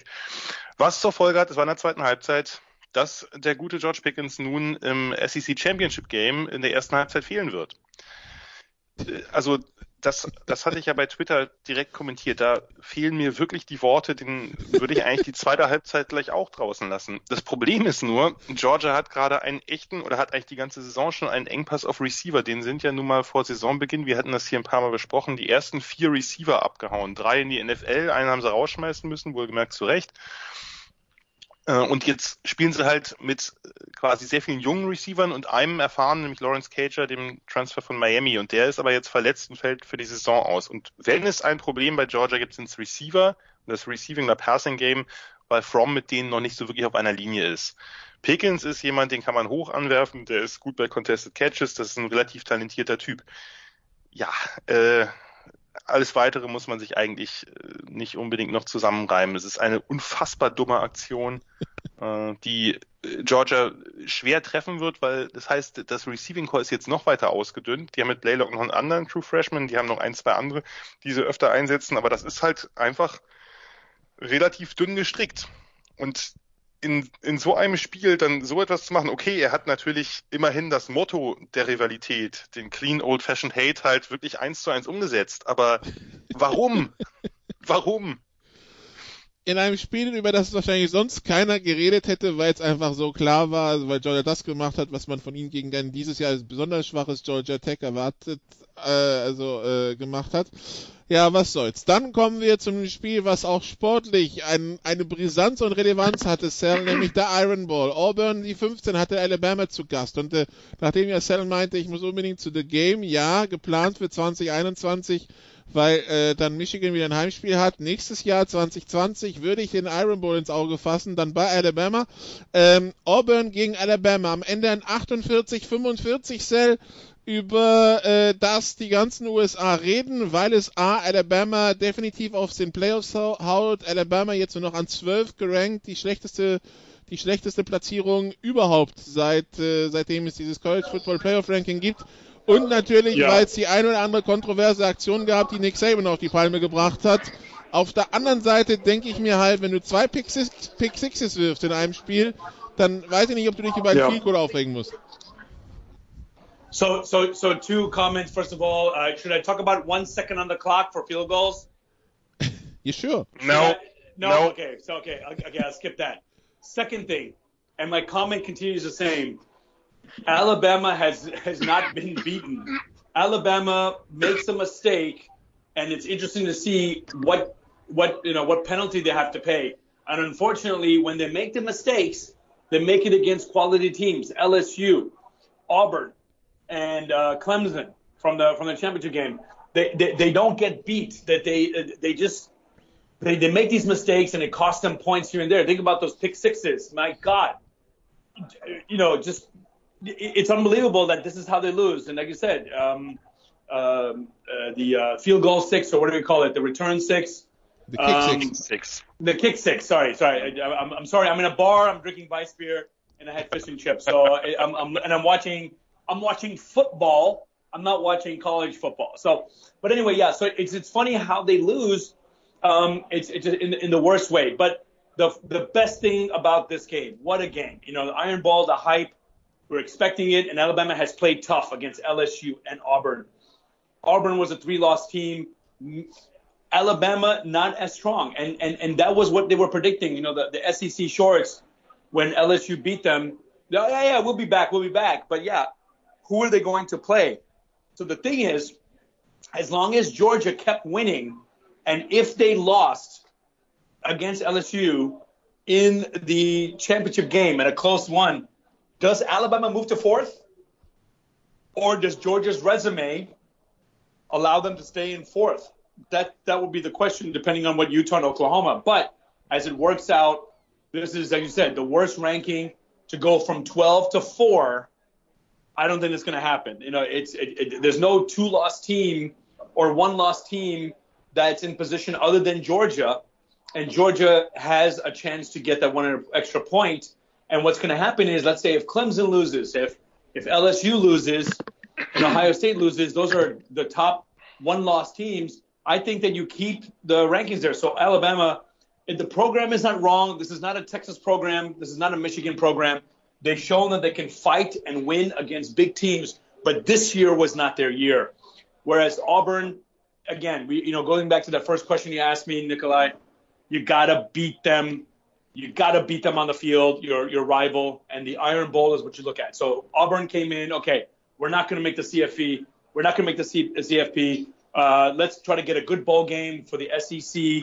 Um, and the SEC's always got good bowl tie-ins. Let's win this season the right way. And and uh, you know, the, it, it's a proud program, and this is a battle for the state, and they did it. Alabama, nothing to be ashamed of, but unfortunately, They have such a high level. They've been in the CFP every freaking year. So maybe it's good to have some fresh blood. It would be nice to see Utah in because um, we've seen Oklahoma, we've seen Ohio State, um, but it would be good without Alabama this year. I think we've had some, you know, just like with LeBron James in basketball, some just just getting tired of the same old people.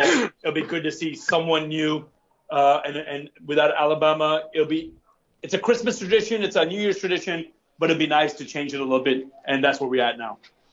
Die, also Alabama, äh, wo die Analysten, zumindest mit dem, was ich dann äh, bei ESPN Radio gehört hatte, sie einig waren, um, um eine Chance zu haben, müssten sie Auburn klar schlagen. Da war schon während des Spielklass, das könnte ein bisschen schwierig werden, auch wenn sie sich wieder rangekämpft haben, nach dem Pick 6 den Kickoff-Return-Touchdown zum 17-17 gemacht. Das Over-Under, das lag bei 50, das wurde schon Ende der, zwei, der ersten Halbzeit pulverisiert. Äh, Jan, äh, und Auburn hat endlich mal auch dieses Jahr so ein Spiel gewonnen. Ne? Bisher die Bilanz ja, also wir sind nicht so gnadenlos schlechter als der Rechts, aber wir verlieren halt solche Spiele. Ähm, also gegen Florida mit 11, gegen LSU mit 3 und gegen Georgia mit 7. Jetzt haben sie endlich mal ein Top-10-Team geschlagen. Ja, jetzt haben sie endlich mal ein Top-10-Team geschlagen, was daher auch keins mehr ist. Gut, sie haben immerhin gegen A&M knapp gewonnen und gegen Oregon, also ganz, äh, ganz ohne gute Siege waren sie ja auch vorher nicht. Aber klar, das ist äh, äh, ein Spiel, was man nicht zusammenfassen kann. Also zumindest nicht, wenn man jetzt nicht noch in drei Stunden hier sitzen will. Also das war ja eine Achterbahnfahrt, die man, die man selten erlebt hat. Was heißt das? Das Over-Under war 50. Ja.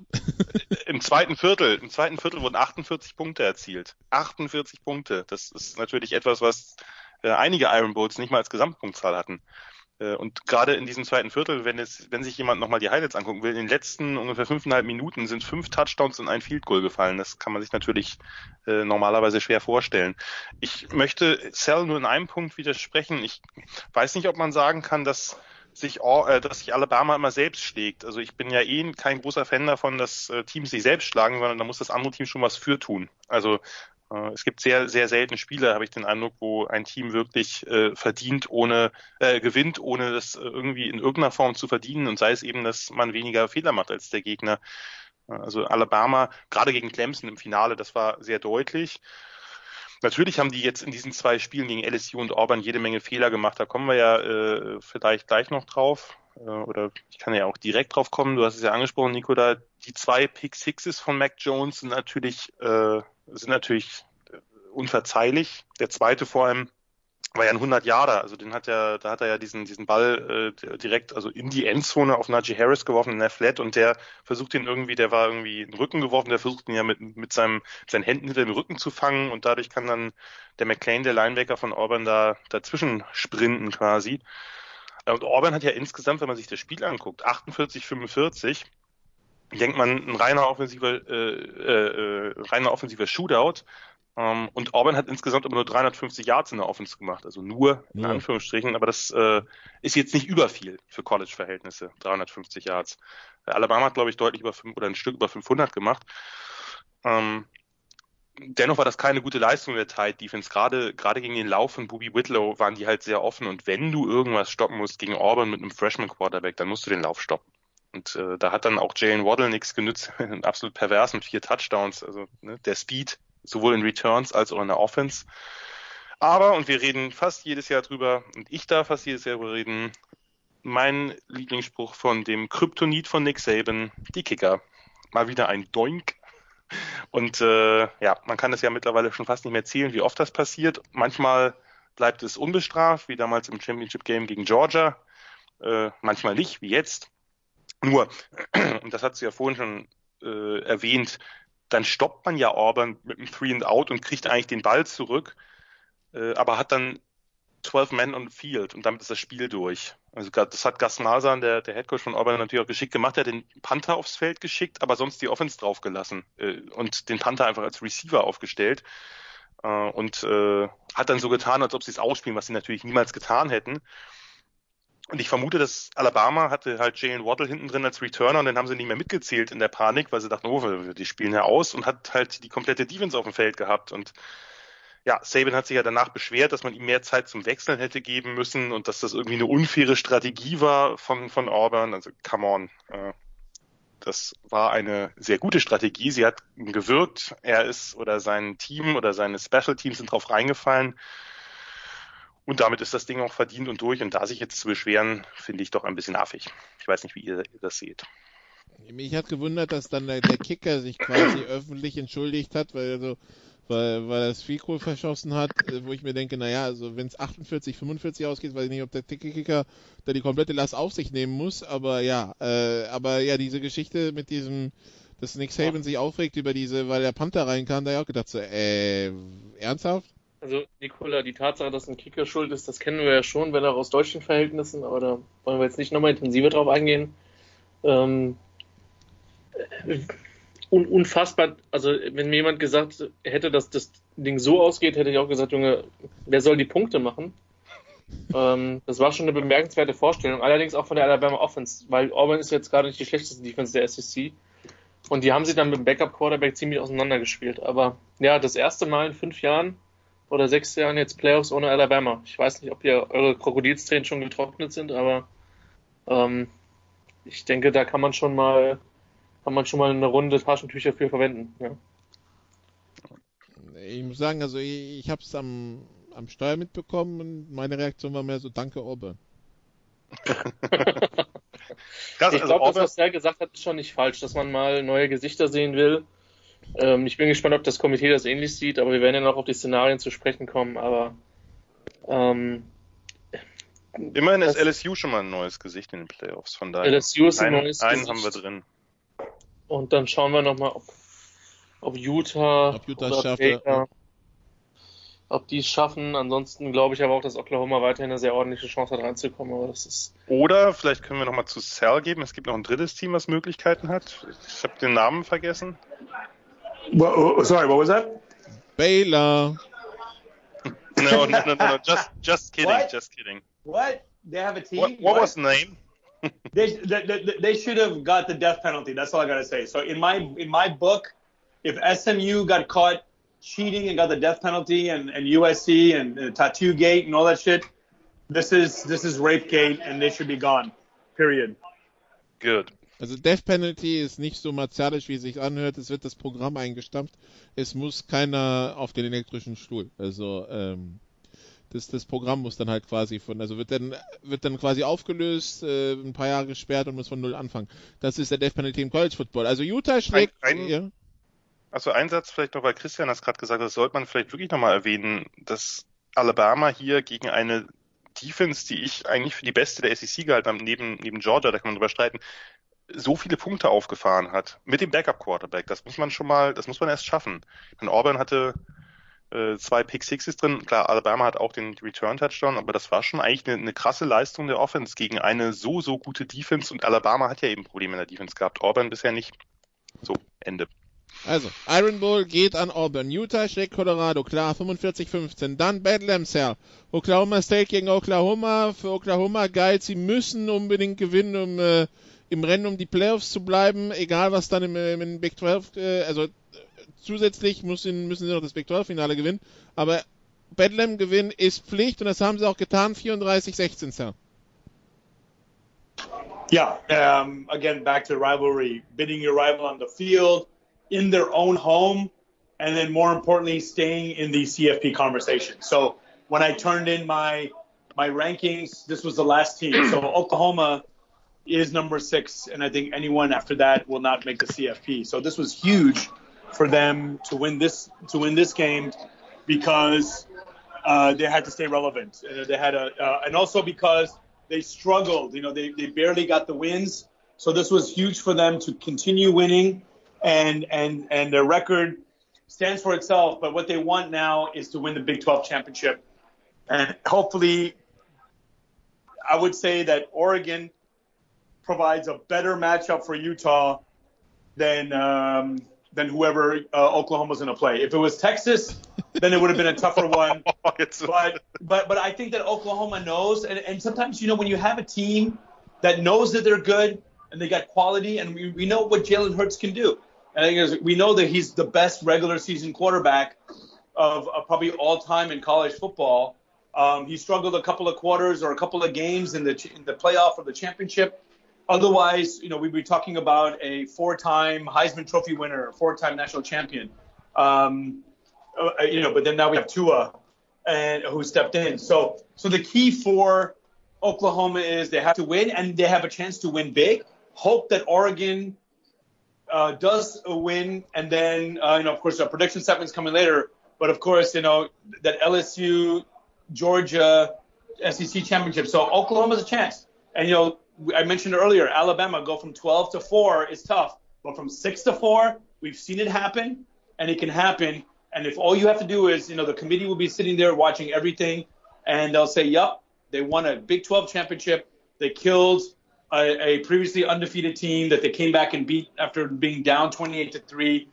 They are one of the top four teams, and and Oklahoma they needed to win, and they won handily um, against a rival, and that's what they needed to do. And um, yeah, they're in good position. Das also zu Bethlehem Big Ten Halbfinale, um Einzug ins, äh, ins Conference Championship. Wisconsin zu Gast bei Minnesota. Wisconsin gewinnt 38-17 Jahren und das war es dann auch für die Playoff-Chancen für Minnesota. Äh, und Wisconsin jetzt also im, äh, im Big Ten Finale und wir hoffen alle, es geht nicht so aus wie dieses 59-0. Ja, und es, wir hoffen auch, es geht nicht so aus wie das erste Spiel zwischen Ohio State und Wisconsin in dieser Saison. Von daher, ich hätte ja gern Minnesota da drin gesehen, jetzt gar nicht wegen übermäßiger Sympathien mehr für das eine als für das andere Team, sondern weil ich glaube, dass die Matchups ein bisschen spannender gewesen wären. Wisconsin wird sich sehr, sehr schwer tun gegen die Run-Defense der Buckeyes, aber gut, warten wir es ab. Äh, Jonathan Taylor wird da sicherlich auch mit sehr viel Motivation ankommen, nachdem er im ersten Spiel ja komplett äh, ja, äh, ineffektiv war. Ja, die Badgers haben ja eigentlich das, also dafür, das Spiel war ja durch, durchaus relativ wetterabhängig, äh, sage ich mal, mit ein bisschen sehr viel Wind, Schnee und allem, was dazugehört. Und ähm, ja, und dann hat man, war ich überrascht, dass die Badgers es geschafft haben zu gewinnen, ohne dass Jonathan Taylor besonders dominant war. Die haben einige schöne, schöne Passplays gehabt, diesen einen tollen Touchdown auf Cephas. Die haben ein paar nette Reverses eingestreut und auch sonst ein sehr variables Playcalling gehabt. Also ein Riesenlob an Paul Chris, der hat sich da echt was ausgedacht. Und auf der anderen Seite haben die Badgers D-Line, die 3-4, also die Three-Man-Line, die ja sonst eigentlich so eine Plugger sind, so ein Two-Capper, die haben äh, eigentlich sehr, sehr dominant gegen diese relativ gute äh, vor allem im Laufspiel relativ gute und physische Line der Gophers agiert. Das hat mich überrascht. Äh, die haben die Gophers damit ziemlich, ziemlich ungehalten und die Cornerbacks, also ich war vorher ein bisschen skeptisch, was die Badgers Defense angeht, da muss ich Abbitte leisten. Die Cornerbacks haben sich gegen Tyler Johnson und Rashad Bateman relativ gut geschlagen. Klar, man gibt immer das ein oder andere Play gegen die ab. In Garbage Time ist da noch ein bisschen was dazugekommen. Ausschalten kannst du die nie, aber das sah schon, das sah schon relativ gut aus, was Wisconsin da gemacht hat. Das hat mich äh, in der Tat überrascht. Und eigentlich äh, fand ich äh, vor dem Spiel hätte ich da eher auf Minnesota gesetzt.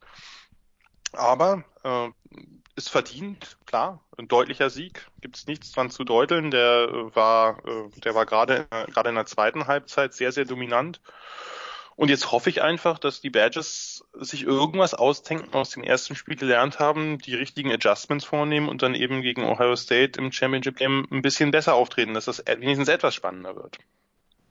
Okay, also so viel zu Minnesota gegen Wisconsin. Minnesota, die, die Saison ist jetzt alles andere als schlecht gelaufen. Zehn Siege zum ersten Mal seit 2003, erst zum zweiten Mal seit 1905. Also das ist definitiv eine der erfolgreicheren Saisons der Golden Gophers und dass sie den, den Headcoach verlängert haben, das haben wir ja schon vor ein paar Wochen thematisiert. Kansas äh, hatte Baylor zu Gast, die 9 verliert 61-6. Penn State schlägt Rutgers 27-6. Äh, Florida schlägt Florida State 40 zu 17. Oregon schlägt Oregon State 24 zu 10.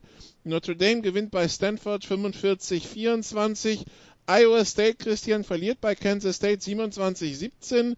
Nichtsdestotrotz, äh, davon mal abgesehen, Matt Campbell, der, der Head Coach von Iowa State, hat eine Vertragsverlängerung bekommen.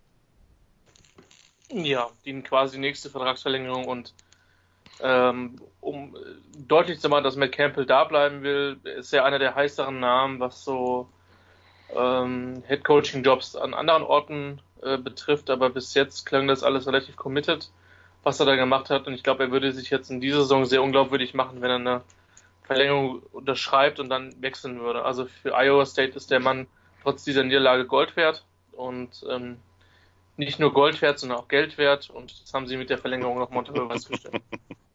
Ähm, gefühlt, gefühlt kriegt er ja eh jedes Jahr jetzt eine Verlängerung, entweder für oder eine, eine Aufstockung, entweder für sich oder für seine Assistants. Von daher äh, Iowa State stellt so sicher, dass er halt da bleibt. Ähm, die Frage ist halt nur, oder es ist ungewöhnlich viel, sagen wir mal, es ist ungewöhnlich viel Geld, was die Cyclones äh, in den Headcoach stecken, wenn man das mit früher vergleicht. Wohlgemerkt sehr verdient, aber er äh, scheint da auch, äh, sagen wir mal, ganz gut verhandeln zu können. Ich, ich liebe ja den Namen, den sie, dieser, den, den sie dieser Rivalität zwischen Iowa State und Kansas, und Kansas State gegeben haben, wenn es eine ist. Aber das ganze Farmageddon zu nennen, das finde ich wunderbar. Das ist, ähm, das klingt so wunderbar provinziell, wie Iowa State und Kansas State provinziell klingen würden. Aber gut. Ähm, ja, also das äh, im äh, hinteren Teil des Klassements. Ähm, Louisville verli verliert leider deutlich gegen Kentucky 13:45. Da wird Christian ganz große Tränen geweint haben.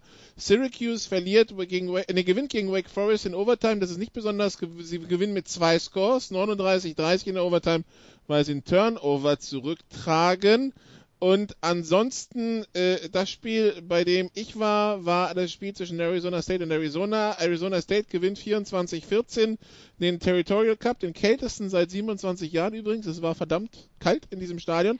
Aber ähm, auch hier die News, Christian, ist, dass äh, der Head Coach von Arizona, Kevin Sumlin, äh, noch ein Jahr darf. Allerdings ist der allgemeine Konsens, äh, jetzt wo er 59 gegangen ist in den ersten zwei Jahren, wenn, äh, wenn die Saison 2020 ähnlich aussieht, dann ist 2020 wahrscheinlich seine letzte, ne?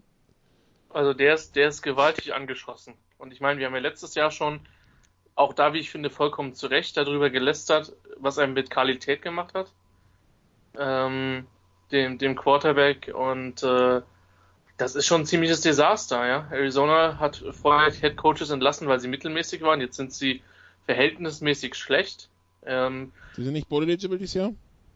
Genau, und gerade wenn man sieht, dass da bei Arizona State über den Head Coach, über den man gelacht hat lange Zeit, doch jemand ist, der zumindest ein paar Signature-Siege hat und ähm, die jetzt aktuell zumindest mal deutlich besser dastehen als, als vorher unter Todd Graham.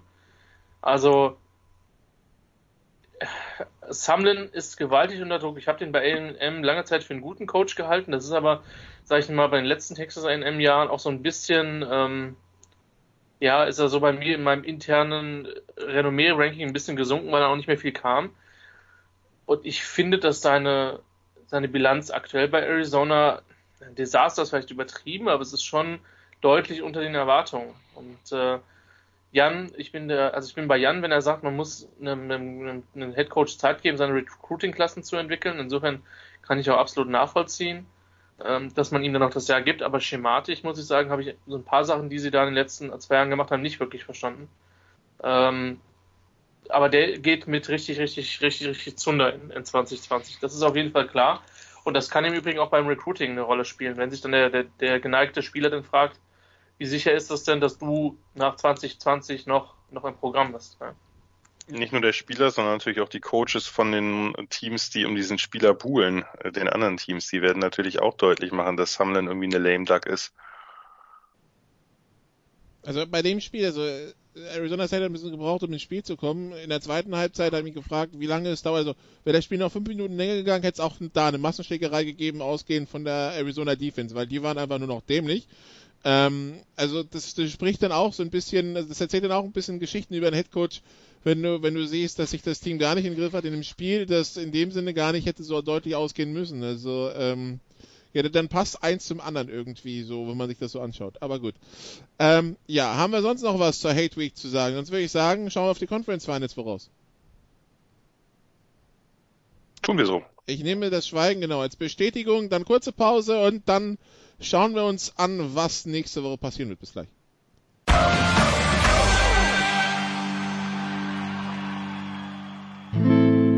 First and 10 around the league. Teil 2 der Sofa Quarterbacks College Football. Wir sprechen immer noch mit Sal Mieter, mit äh, Christian Schimmel, mit äh, Jan Wegwert und wir sind also bei den Conference Finals angekommen und ein wichtiges findet schon in der Nacht von Freitag auf Samstag statt. Um 2 Uhr morgens äh, auf ABC in den USA, das heißt auch im ESPN-Player in Europa zu sehen, im, Levi, im äh, Levi Stadium in äh, Santa Clara, im Stadion der 49ers, trifft Oregon die 13 auf Utah, die 5 im Pac-12-Finale und Sal, das ist deshalb ganz besonders wichtig, weil, also, die Teams am Samstag dann schon wissen, was ihnen blüht. Wenn Utah verliert, ist für hinten, ist für die, die hinter ihnen stehen, alles offen. Wenn Utah gewinnt, wird es zum Beispiel für Oklahoma und Baylor schon ein bisschen schwierig. Also ein ganz wichtiges Spiel in dieser Pac-12, die ja ansonsten die letzten Jahre ein bisschen unterm Radar geflogen ist. Utah gegen Oregon, was erwartest du, Sal? Yeah, no, I think this is one of the best matchups that we've seen in the Pac 12. And unfortunately, I think if Utah wins, if Oklahoma wins also, I think that Utah will not make it. Um, their resume doesn't show is not that is not that good compared to let's say if Oregon if, if this was a, a, a battle of one loss teams they would be behind Oregon. They're only number five because Oregon lost um, and Oklahoma was behind them. So what's going to have to happen here is that Utah is going to have to hope that they take care of business, which will be tough, and hopefully Oklahoma loses, and of course Georgia loses. Then they're in the playoff. This was the best chance for the Pac-12 to come in, and I really feel bad for the conference because it's got some storied programs. It's got um, a great network um, and some great talent, um, and to not see them in the uh, in the CFP until now will be tough. But but I do think that Oregon, what makes them hungrier is that they lost two, and why not spoil the season? So I mean I mean, what do you do? You tell Oregon lose to Utah, and maybe we get in the CFP? Fuck no, we're gonna win.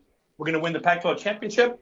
We're gonna go to a good bowl. In fact, we're gonna go to the Rose Bowl, and we're gonna enjoy the season of the Rose Bowl. There's no better consolation prize for any football team in the nation is to not win not getting the CFP, but then go play in the Rose Bowl. So um, this is what they're playing for. So I'm I'm actually excited for the first time, not seeing Stanford versus Arizona State or you know whoever the hell they played to win when they got in the Rose USC. Bowl or USC. Yeah, yeah. It always was Stanford USC, and, and there was nothing at stake. There's something at stake here, but it's just going to make the conversation more interesting. But I doubt they're going to make the CFP. So it should be an exciting game. But I want to see Oregon. Uh, and is it Herbert? He's a senior. Um, then, or maybe he's playing for draft stock anyway. Now that Tua Yeah, is out, um, every quarterback is going to put position themselves to be highly um, to be behind on uh, Mel Kiper's draft board. Christian, Pac-12-Finale Oregon gegen Utah. Seth hat es ja schon angedeutet. Für Oregon, auch wenn es für die Playoffs nicht mehr reichen wird, es gibt sehr viel aus diesem Spiel, was man zur eigenen Genugtuung mitnehmen könnte, ne? Ja, ja auf jeden Fall. Also, ähm, mal abgesehen davon, dass eine Pac-12 Championship immer noch was wert ist. Ne? Also, das, das sollte man vielleicht dann nicht komplett unter den Tisch kennen. Es ist eine hochspannende Partie. Ich glaube, dass es für Utah insgesamt ein gutes Matchup ist, ähm, weil sie, vermu ich vermute, sie werden Oregon dazu zu zwingen zu werfen. Und ich bin gespannt, ob sie das äh, mit dem, ja, stellenweise verletzten, ausgedehnten Receiver-Core dann können. Ähm, da ich ein Fan von Chaos bin und Utah, ich habe ja meine, meine, meine sportliche Liebe für Kyle Whittingham hier mehrfach unter Beweis gestellt, ähm, hoffe ich wirklich, ich bin normalerweise unbiased, aber da hoffe ich wirklich, dass Utah das klar gewinnt. Ähm, ich glaube, dass Zell nicht Unrecht hat, wenn Oklahoma auch einen klaren Sieg einfährt, dass es durchaus sein kann, dass die, dass die Sooners dann reinkommen. Ähm, aber ich würde es, ich würde es äh, Utah sehr gönnen. Und ähm, ich glaube, dass sie Favorit sind. Ich glaube auch, dass es eine, eine enge Partie wird, die sich zwischen drei und fünf Punkten entscheiden wird. Ähm, sehe aber die Utes knapp vorne. Jan?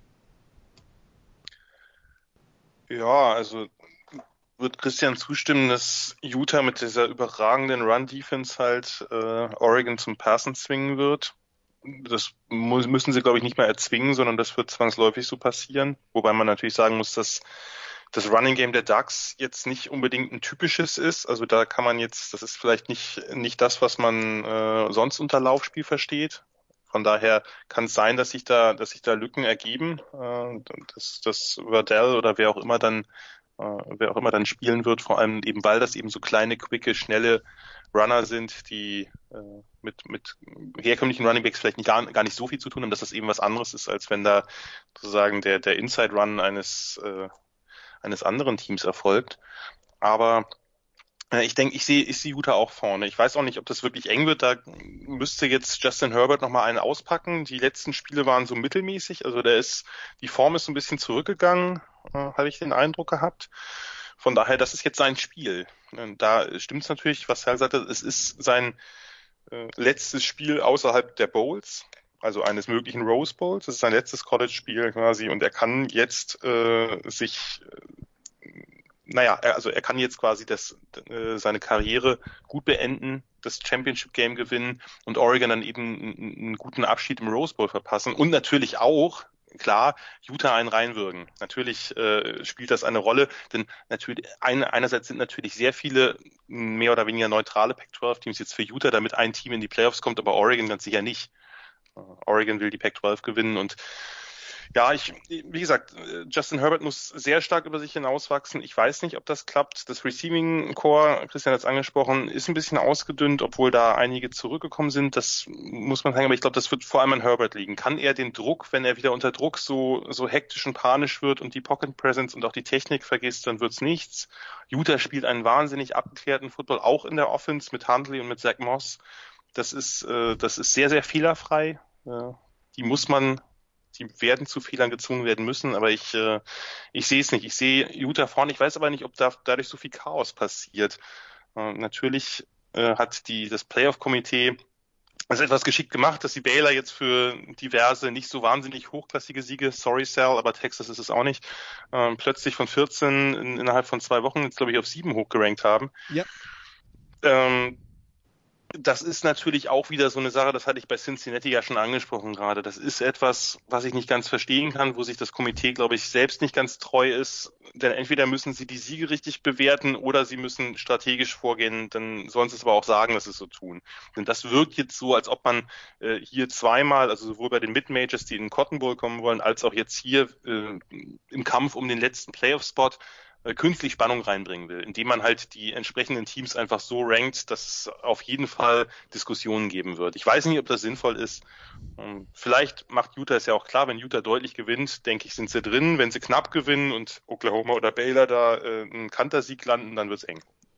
Also das äh, zum ähm, zu, zum zum Pac-12-Finale. Dann also am Samstag um 18 Uhr auch bei ABC und damit bei ESPN im Player Oklahoma gegen Baylor das Big 12 Finale im AT&T Stadium in Arlington, Texas. Sal, ähm, ja, äh, so wie ich dich verstanden habe, also gibt's ja kein Big 12 Finale, weil Oklahoma hat ja keinen Gegner. Yeah. yeah. um, no, I, I love that joke that uh, where Texas said that uh, uh, um, the new tradition of is handing Oklahoma the Big 12 championship, and this year it's uh, it's uh, uh, another school's uh, chance to do it. But you know what? I'll tell you what. You know, okay, let's let's just take away politics and and what's right and wrong in this world out of the equation. Let's just talk sports. Um, this will be a good matchup. It'll be an entertaining matchup. The driving force, as I said earlier, Oklahoma, they want to win to make a good statement to get into the CFP. Baylor, they're not going to get in, but here's a chance to kind of erase the um, probably the worst loss of the year, if you think about it. Um, after Alabama's uh, losses this year, I think this, you know, maybe they would have had a chance to make the CFP with the undefeated record. It would be kind of hard if there's three undefeated teams not to include them. Um, but that's not going to happen now. So maybe this is their chance to kind of uh, uh, to get into the Fiesta Bowl, or, or no, Fiesta Bowl is part of the the playoff, but get into a high Big 12 tie-in game, uh, bowl game. I haven't uh, studied that. So, but honestly speaking, Oklahoma, they're going to come out. Um, Dallas is next to Waco, and it's also, as we all know, halfway between Austin and and Norman. So this will be a nice crowd. It will be a nice even crowd uh, between the two schools, and uh, it will be interesting and exciting. And I guess just like the Pac-12, there's something at stake, but what's at stake is the debate, not.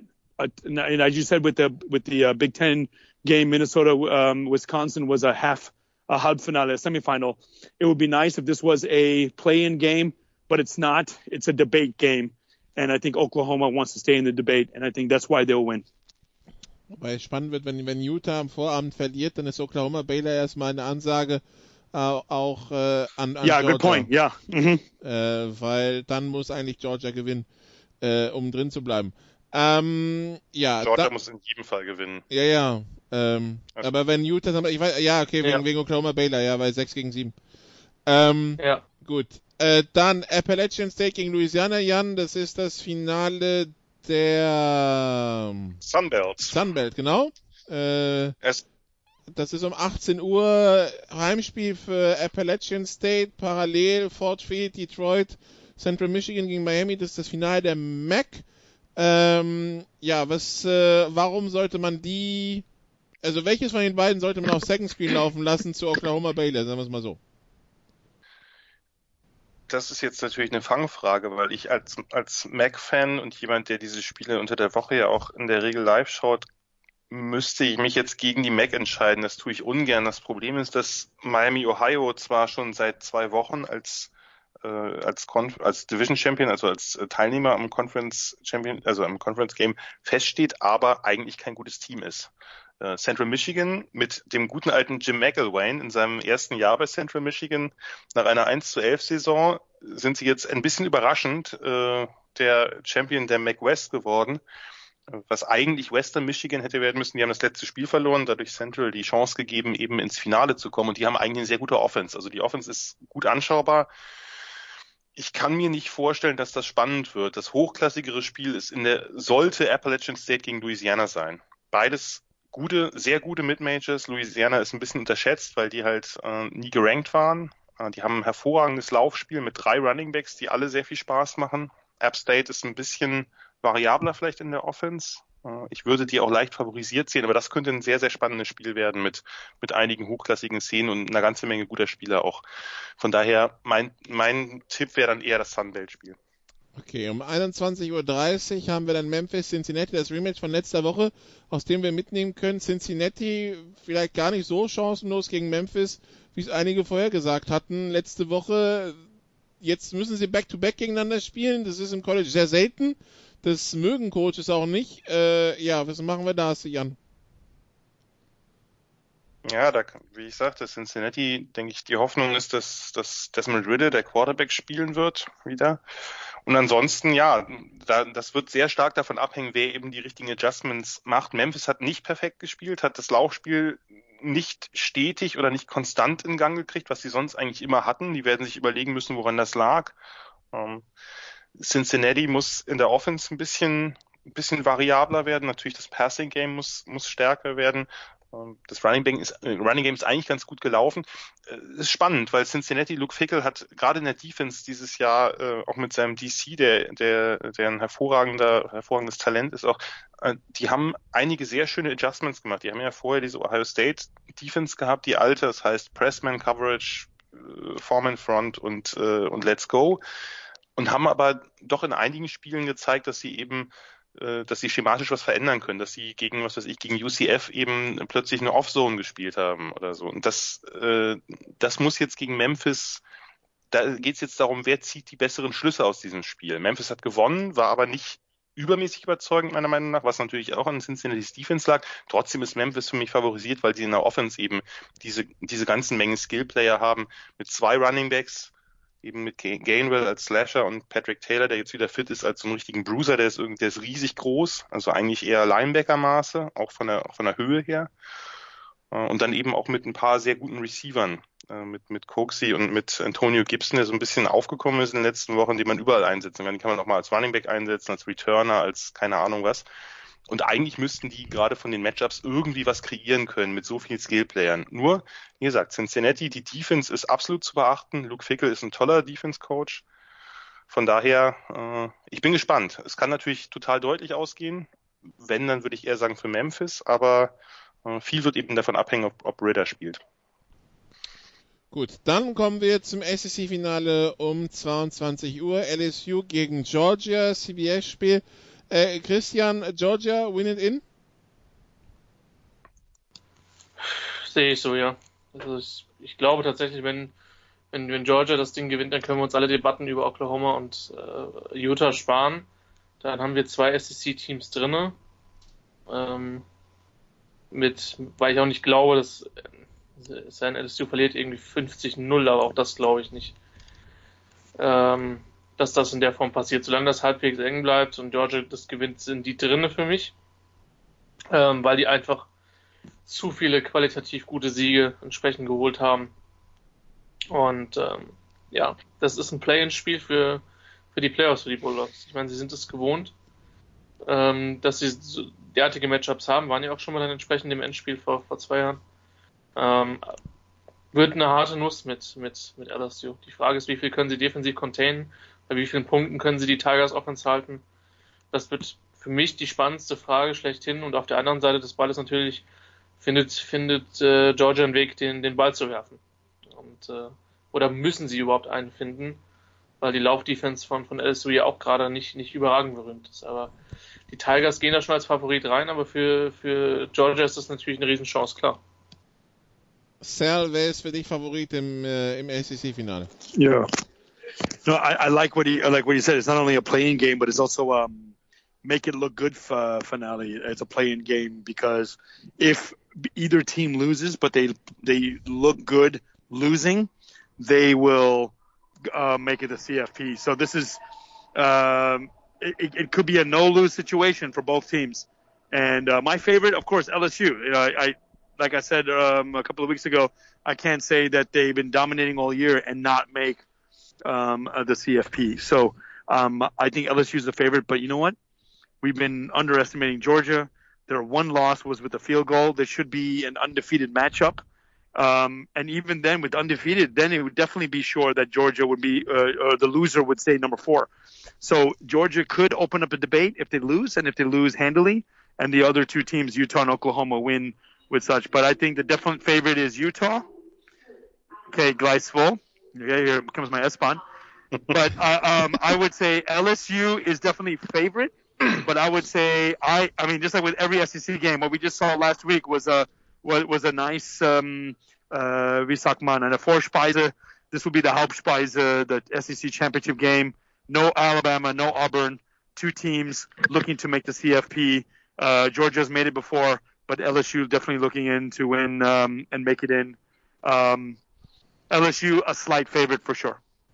Gut, um 22 Uhr noch das Mountain West Final zwischen Boise State und Hawaii. Äh, in Boise Wetterbericht Regen und 4 Grad. Der Jan, das ist ein Wetter, da fühlt sich der Hawaiianer ganz besonders wohl, glaube ich, ne? Das glaube ich auch, dass das auch das Passing Game von Hawaii mit äh, mit den kleinen Receivern äh, und dem und der Run and Shoot, das kann sein, dass sich das da nicht so positiv auswirkt. Also für mich ist Boise State nicht nur für mich, sondern ich denke für die meisten ist Boise State der klare Favorit. Aber auch das Spiel muss natürlich erst gespielt werden. Das Wetter kommt Boise State sicherlich zugute, weil das Laufspiel ein bisschen besser ist. Dann 1.30 ACC-Finale, Christian, zwischen Clemson und Virginia. Äh, klar, Clemson muss, also Clemson muss gewinnen, um, um ins Playoffs zu kommen. Also wenn sie das verlieren, weiß ich nicht, was dann passiert. Aber Clemson dürfte auch haushoher Favorit sein. Das hast du wunderbar zusammengefasst. Und alles außerhalb, außer einem Sieg über 24 Punkten wäre für mich eine große Überraschung für Clemson. Also die sind einfach klar besser. Für Virginia, wir haben es ja schon angesprochen im ersten Teil, ist es ein guter Erfolg, da zu sein, wo sie jetzt sind. Ja, da ist die Straße dann aber auch zu Ende. Bronco Mendenhall, der schon einige Jahre bei, äh, bei Virginia Head Coach ist, aber der äh, noch nie auf Clemson getroffen ist. Äh, das wird dann quasi die Premiere. Kann die Defense, Jan, von, äh, von äh, Virginia äh, Clemson vor irgendwelche Probleme stellen? Ich wünschte es. Also ich, die, ich hatte das bei, bei Twitter geschrieben, ich, diese Linebacker-Crew, die haben ja eine 3-4-Defense. Bronco Mendenhall ist ja auch ein alter 3-4-Verfechter. Diese Linebacker-Crew finde ich wahnsinnig gut. Also das, äh, das ist ein, das ist ein super Quartett. Jetzt muss ich aufpassen, dass ich hier nicht zum Cleansmann werde irgendwie und Trio sage oder so. Ähm, nein, das ist ein super Quartett. Äh, mit, mit Snowden außen einen unglaublich langen Pass Rusher. Noah Taylor ist total talentiert, der ist noch relativ schlank, der hat jetzt beim, beim Commonwealth Cup super gespielt. In der Mitte Jordan Mack, einen total intelligenten, spielstarken, variablen Inside-Backer. Das ist, das ist ein, ein tolles Quartett, noch mit, mit Sandier. Ähm, wenn die Travis Etienne irgendwie stoppen, gerade die beiden Inneren, ja, äh, dann müsste man noch Trevor Lawrence stoppen und seine Receiver. ähm, das wird schon, das wird, äh, das wird nicht schaffbar sein, denke ich. Nur, ich kann mir vorstellen, dass es enger wird als gedacht. Gesagt, es ist halt sehr schade, dass Bryce Hall nicht spielen kann. Der beste Defense-Spieler, Cornerback, der war ja letztes Jahr schon, galt als möglicher First-Round-Pick in der Draft und hat sich äh, entschieden zurückzukommen und sich dann schwer, blödes Freakplay, schwer am, am Knöchel verletzt und fällt für den Rest der Saison aus, hat natürlich damit seinen Draftstock auch nicht unbedingt verbessert. Äh, sehr, sehr schade, weil wenn, wenn der noch dabei wäre, die haben einen anderen guten Corner mit Nick Grant, der relativ, relativ unterschätzt ist, meiner Meinung nach. Das hätte zumindest zu ein paar Defensive Stops führen können. Äh, muss man natürlich nur gucken, dass die, dass die Offense, ähm, wenn Bryce Perkins wieder so auftritt wie jetzt im Spiel gegen Virginia Tech, dass er halt als, als Läufer vor allem überragt, weil das Problem ist, Virginia hat keine besonders explosive Offense. Die haben einen Haufen ganz guter Receiver, aber die haben kein Deep Passing Game. Und ich glaube nicht, dass man gegen Clemson äh, den Ball dauerhaft bewegen kann. Wenn, dann müsste man es mit Big Plays machen und die haben sie halt nicht. Von daher wird das sehr, sehr, sehr, sehr schwer bis unmöglich für Virginia. Nur, ich könnte mir vorstellen, vielleicht ist das auch gerade zu viel Optimismus, dass es bei unter 24 Punkten. Ich weiß jetzt gar nicht, wie der, das war jetzt, glaube ich, nur Christian zum Wie ist denn der Spread eigentlich? Das klären wir, das klären wir gleich, wie der Spread ist. Okay. Gut, dann sage ich jetzt nur, es könnte knapper werden als der Spread, ohne den Spread zu kennen, was natürlich eine Quatschaussage ist. Gut, dann äh, haben wir noch ein Finale, dann Samstagnacht um 2 Uhr. Ähm, das ist dann das Big Ten Finale zwischen Wisconsin und Ohio State im Lucas Oil Stadium in Indianapolis. Äh, ja, Wisconsin also sich in letzter Sekunde qualifiziert für dieses Finale gegen Ohio State, die bisher ungeschlagen sind. Cell, zwei wichtige Fragen. Äh, was kann die Gefahr für Ohio State sein? Und B, was ist dein Over-Under für JK All Day? So the Gefahr is zero. That's the number of points that Wisconsin will score. Um, and the JK All Day um, plus minus 63. Um, it's not going to be 59 nothing. It's going to be 63 nothing. And JK all day. If that's if that's the um, Gus Johnson scream match of the week, then yeah, JK all day, all night. Um, yeah, and then they'll be singing like Nicki Minaj. I was uh, I was all day. Uh, I've been there all day. I've been there all night. He's got me moving side to side. Wisconsin's going to go home, and it's going to be hurting. Jetzt ist das einzige Fox-Spiel in dem Wochenende, also muss es Gus John, das, Gus, das Gus Johnson Game sein. So soll es ja auch sein. Ich, äh, habe, es, ja, ich habe es übrigens gecallt, er hat es wirklich gesagt. Ja, ja, also ich, als ich dann gehört habe, dachte ich so, oh, das macht er ja wirklich. Es ging ja schon in der ersten Halbzeit los, aber ja. JK All Day. Ja, äh, Jan, Wisconsin, Ohio State? Ich würde es mir wünschen, dass es spannend wird. Ich sehe es einfach nicht. Ich sehe einfach nicht, wie Wisconsin den Ball stetig bewegen kann mit Taylor. Und eine andere Chance haben sie letztlich nicht. Vielleicht kommt, springt da irgendwo ein Big Play bei rum, aber das wird ihnen nichts nützen. Die Ohio State Offense ist einfach zu gut und zu variabel. Sie ist ja, sie spielt ja gar nicht mal unbedingt extrem einen variablen Gameplan, aber das, was sie machen, ist einfach so gut und variabel, man jetzt vor allem innerhalb der Spielzüge. Also die Zone Reads mit Dobbins und Fields sind extrem gefährlich. Play Action mit Fields entweder läuft er, scrambled oder er wirft dann eben doch äh, den tiefen Pass und das kann er einfach so gut wie kaum ein anderer Quarterback im College Football, das muss man so deutlich sagen. Und er kann sich immer wieder Zeit erkaufen. Das war ja bei dem einen Touchdown-Pass, den ich gerade ansprach, auf, auf Wilson auch so, dass er dann rausscrambled und dann eben die Augen immer downfield hat und nochmal einen Schritt nach hier oder einen Schritt nach da geht es ist extrem schwer zu verteidigen. Man muss ihn irgendwie containen, aber das Problem ist, er kann auch aus der Pocket Plays machen. Es ist ja kein, kein typischer Dual Threat. Es ist einfach ein, eine Allzweckwaffe, äh, die meiner Meinung nach auch ja, beim nächsten Jahr bei der Draft auf extremes Interesse treffen wird, gerade wie, wie die NFL sich aufstellt. Und wenn dann jemand wie Fields kommt, der auch noch, der noch so akkurat ist, der, der einen tollen Arm hat, der eben diese Deep Balls werfen kann, das ist ein sehr, sehr schwer zu verteidigender Quarterback. Und ich weiß nicht, ob die Wisconsin Defense dieses Jahres gerade auch im, im Backfield das hinkriegt. Das sehe ich einfach nicht. Okay. Dann kommen wir zu den wildesten Szenarien ähm, und schauen, was, was, ist, was ist realistisch, was nicht. Christian, wenn Ohio State gegen Wisconsin verlieren sollte, fliegen sie aus den Playoffs. Gibt es irgendeine Konstellation, wo sie aus den Playoffs fliegen siehst, ja oder nein?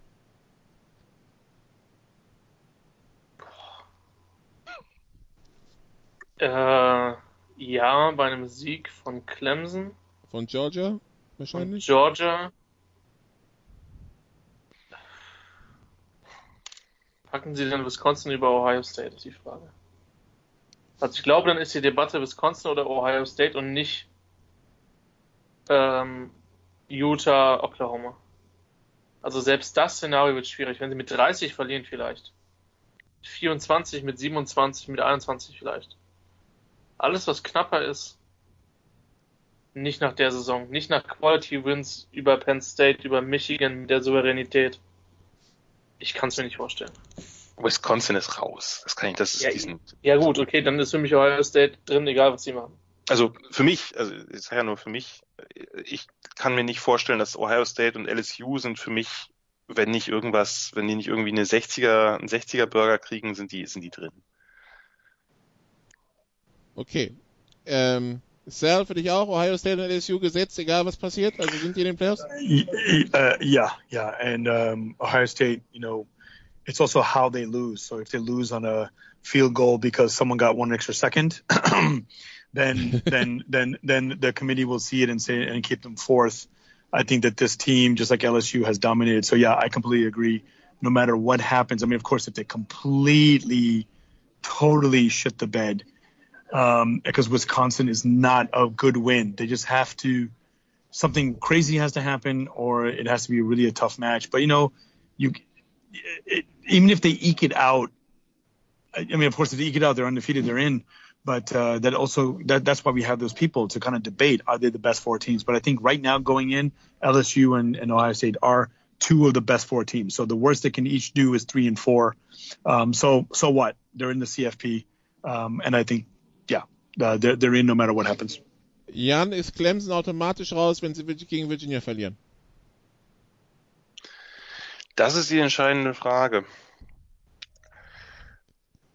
Darf, das hängt meiner Meinung nach sehr davon ab, wie die anderen Spiele ausgehen. Also das, also sagen wir so, wenn Utah gewinnt, Oklahoma gewinnt und am besten auch noch Georgia, dann sind sie wohl raus. Also Georgia ist mit dem Sieg sicher drin. Da müssen wir uns, müssen wir uns nicht drüber unterhalten. Das ist klar. Georgia, für Georgia gibt es eine ganz einfache Logik. Gewinnen sie, sind sie drin, verlieren sie, sind sie draußen. Das einzige Team, bei dem es so ist. Die darunter, äh, klar, wenn die verlieren, sind sie auch draußen, aber die sind nicht automatisch mit dem Sieg drin. Clemson, schwierig. Sehr, sehr schwierig. Hängt auch da davon ab. Ich meine, wir reden jetzt darüber, dass sie gegen Virginia verlieren, was sehr, sehr unwahrscheinlich ist.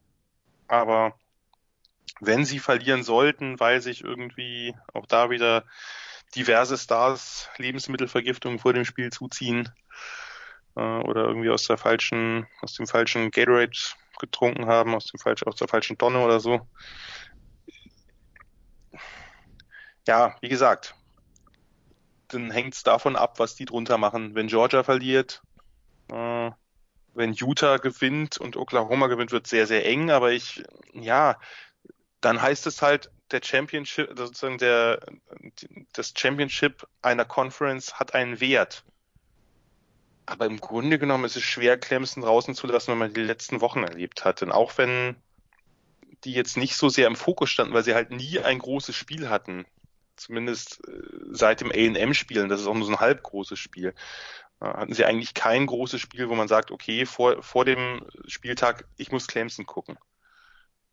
Hat man eigentlich auch diesmal nicht, weil eigentlich gucken wahrscheinlich dann doch viele eher Big Ten. Aber ich weiß es nicht. Also ich, ich könnte mir sogar vorstellen, dass sie mit einer Niederlage noch eine Chance haben, drin zu sein. Und das würde natürlich alle Aluhut-Theorien von Debo Swinney ad absurdum führen. Wo, wobei, also für, für, für die Freunde des absoluten Chaos, die Freunde des absoluten Chaos müssen sich wünschen einen Sieg von Oregon, einen Sieg von Baylor, einen Sieg von Georgia und einen Sieg von Virginia, Christian, oder?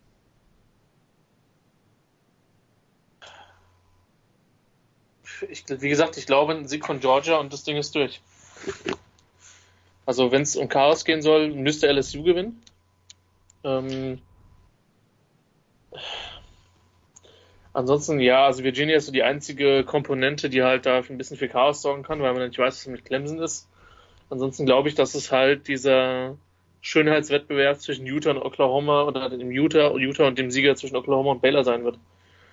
Und ähm, das, das wird es in aller Regel sein. So und ich bin auch für Chaos, ähm, aber also du erzeugst kein Chaos, wenn, wenn, wenn äh, Oregon gewinnt, weil dann hast du mit Utah eine Mannschaft, die ein Wackelkandidat ist, dann draußen. Und äh, deswegen glaube ich schon, dass das gut wäre. Also ich glaube, dass somit das meiste Chaos bekommen wir tatsächlich bei einem klaren LSU-Sieg. Ähm, bei einem relativ klaren Sieg von Utah, bei einem Sieg von Baylor und dann bei einer Niederlage entweder von Ohio State oder Clemson. Das ist, glaube ich, so das Maximum an Chaos, was dann auch die Rankings an sich nochmal schön durcheinander werfen kann, außer dass dann äh, LSU oder die Mannschaft, die dann halt zwischen Ohio State und Clemson nicht verloren hat, dann die Nummer 1 sein wird. Ja, Sal, äh, du willst auch Chaos. Ja.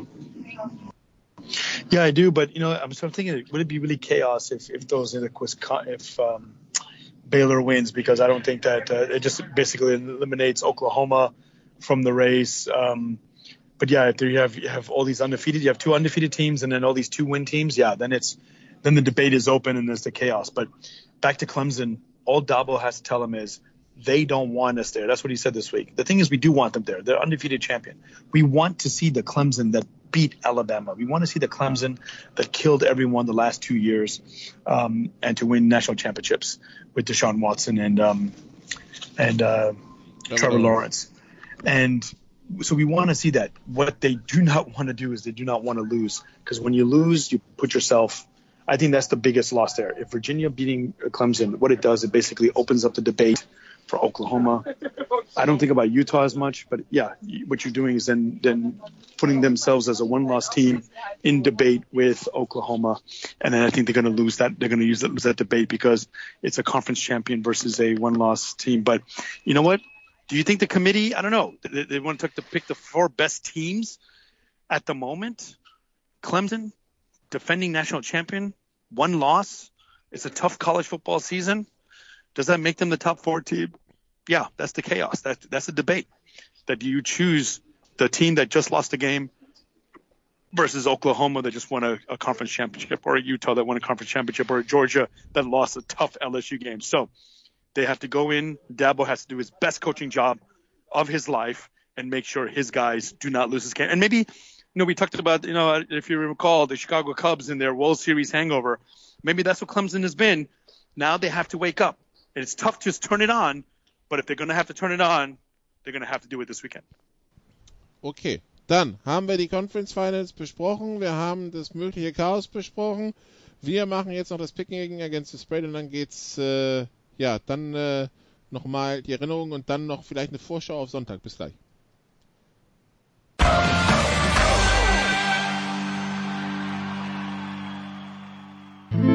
Bringing it home, der 4-Minute-Drill.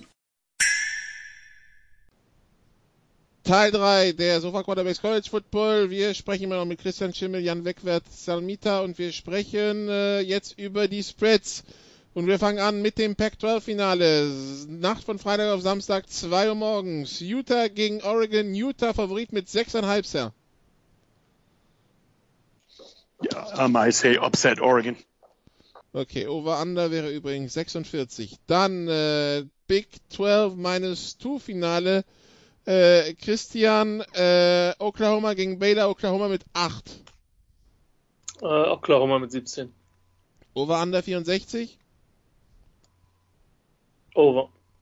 Gut, dann Jan, Miami, Ohio gegen Central Michigan, das äh, MAC-Finale, Central Michigan Favorit mit 6,5.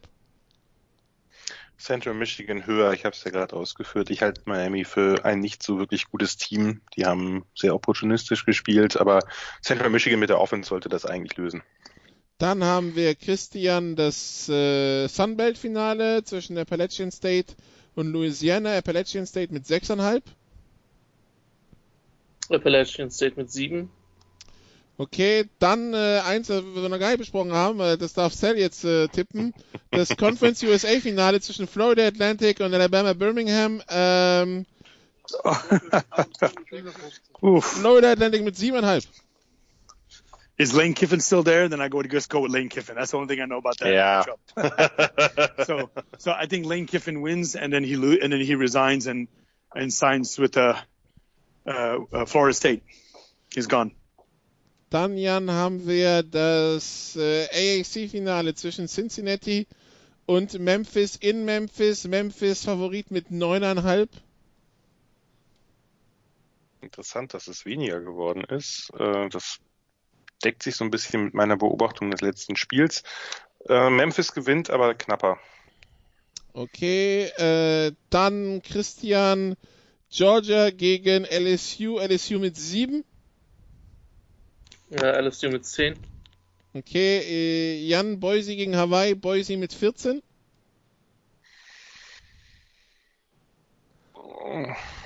Schwierig. So in der Range. Ach, ich sag, Hawaii hält das ein bisschen knapper. Boise State gewinnt mit 10 oder 13 oder so. Sal, Clemson gegen Virginia. Jetzt kommt der Spread. Clemson mit 29. Oof.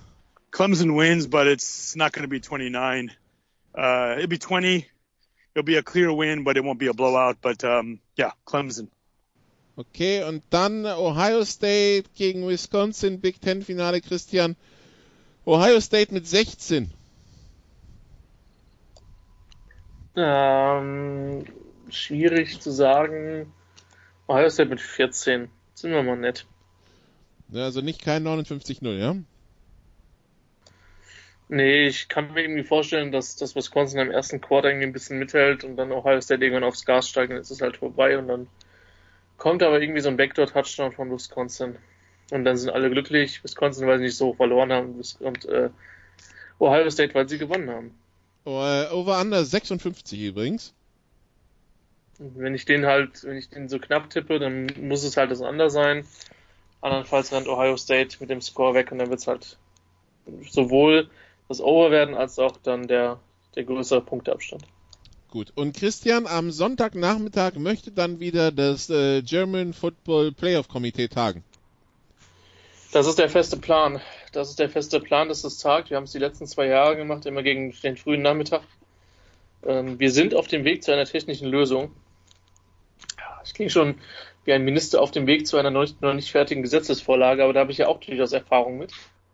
Ähm, ja, du bist Politiker im Land der Digitalisierung. Ich habe vollstes Vertrauen, Christian. Ja, Breitbandausbau ist bei uns tatsächlich ein relativ großes Thema, Nicola, wenn du dir mal die entsprechenden Haushalte anguckst. Aber ich glaube, dass du jetzt erstmal politische Verantwortung auf Malta übernehmen musst. Da wirst du dringender gebraucht als im Westerwald. Ich sag's ja nur ungern. Ähm, aber äh, ja, vermutlich Ich, wieder ich muss kurz nach Panama ein Konto eröffnen. Gleich wieder da. Wer kann, der kann, aber du bist ja flugtechnisch die Sachen gewohnt, von daher gehe ich davon aus, dass du schon jetzt eine günstige Verbindung dir rausgesucht hast. ähm, also das soll wieder tagen, wir werden mal gucken, ob wir es auf dem, wieder auf unserem YouTube-Kanal machen, von derdorf.de. Ähm, aber es wird auf jeden Fall was geben. Ihr solltet ja eh alle ähm, uns auf Twit Twitter folgen, ähm, at Salmita, at Fighty, at äh, Gianni Vanzetti, at Chris5SH und äh, auch gerne die Facebook-Seite von sowohl Sport360 als auch von äh, derdraft.de liken, da wird es auf jeden Fall Infos geben. Also wir sind da dran, ähm, aber finales Announcement kommt dann möglicherweise erst äh, Freitag oder Samstag. Aber wir planen da, sag ich mal, dann, dem Komitee die Entscheidung abzunehmen und eine Orientierungshilfe zu geben und ähm, das Ganze dann ja, wieder auf diesem Wege wie in den letzten Jahren, wenn es technisch alles klappt. Ansonsten werden wir uns Gedanken über einen Ersatz machen. Aber da sind die Planungen feste im Gange und ich bin aktuell verhältnismäßig optimistisch, dass es klappt. Gut. Dann äh, so viel zum College Football. Mehr US-Sport gibt's nachher in der Big Show von Sportradio 360. Wie gesagt, Samstag die Conference Finals. In äh, Freitag, Freitag schon, in Freitag, Samstag das Pac-12-Finale und Samstag dann der Rest. Die Conference Finals im College Football und dann wissen wir Bescheid, wie es Richtung Playoffs weitergeht und was die Major Bowls sind. Die College Football Saison bei Weitem noch nicht vorbei. Es ist noch viel Zeit bis zum 13. Januar, wenn das Finale in New Orleans steigt. Äh, ja, danke, liebe Zuhörer. Danke, Christian. Äh, danke, Jan. Danke, Cell. Bis äh, zum nächsten Mal auf Sportradio 160. Äh, tschüss. Das waren die Sofa Quarterbacks mit der Extravaganza zur National Football League auf Sportradio 360.de. Wenn Sie Fragen, Anmerkungen, Gegenbeispiele haben, schreiben Sie uns entweder auf unserer Facebook-Seite über unseren Twitter-Account at Sportradio 360 oder direkt an steilpass at Sportradio 360.de. Great job, guys. Und versäumen Sie nicht unsere nächste Big Show. Jeden Donnerstag neu auf www.sportradio360.de. One day at a time. Keep getting better as a football team, and we'll see what happens.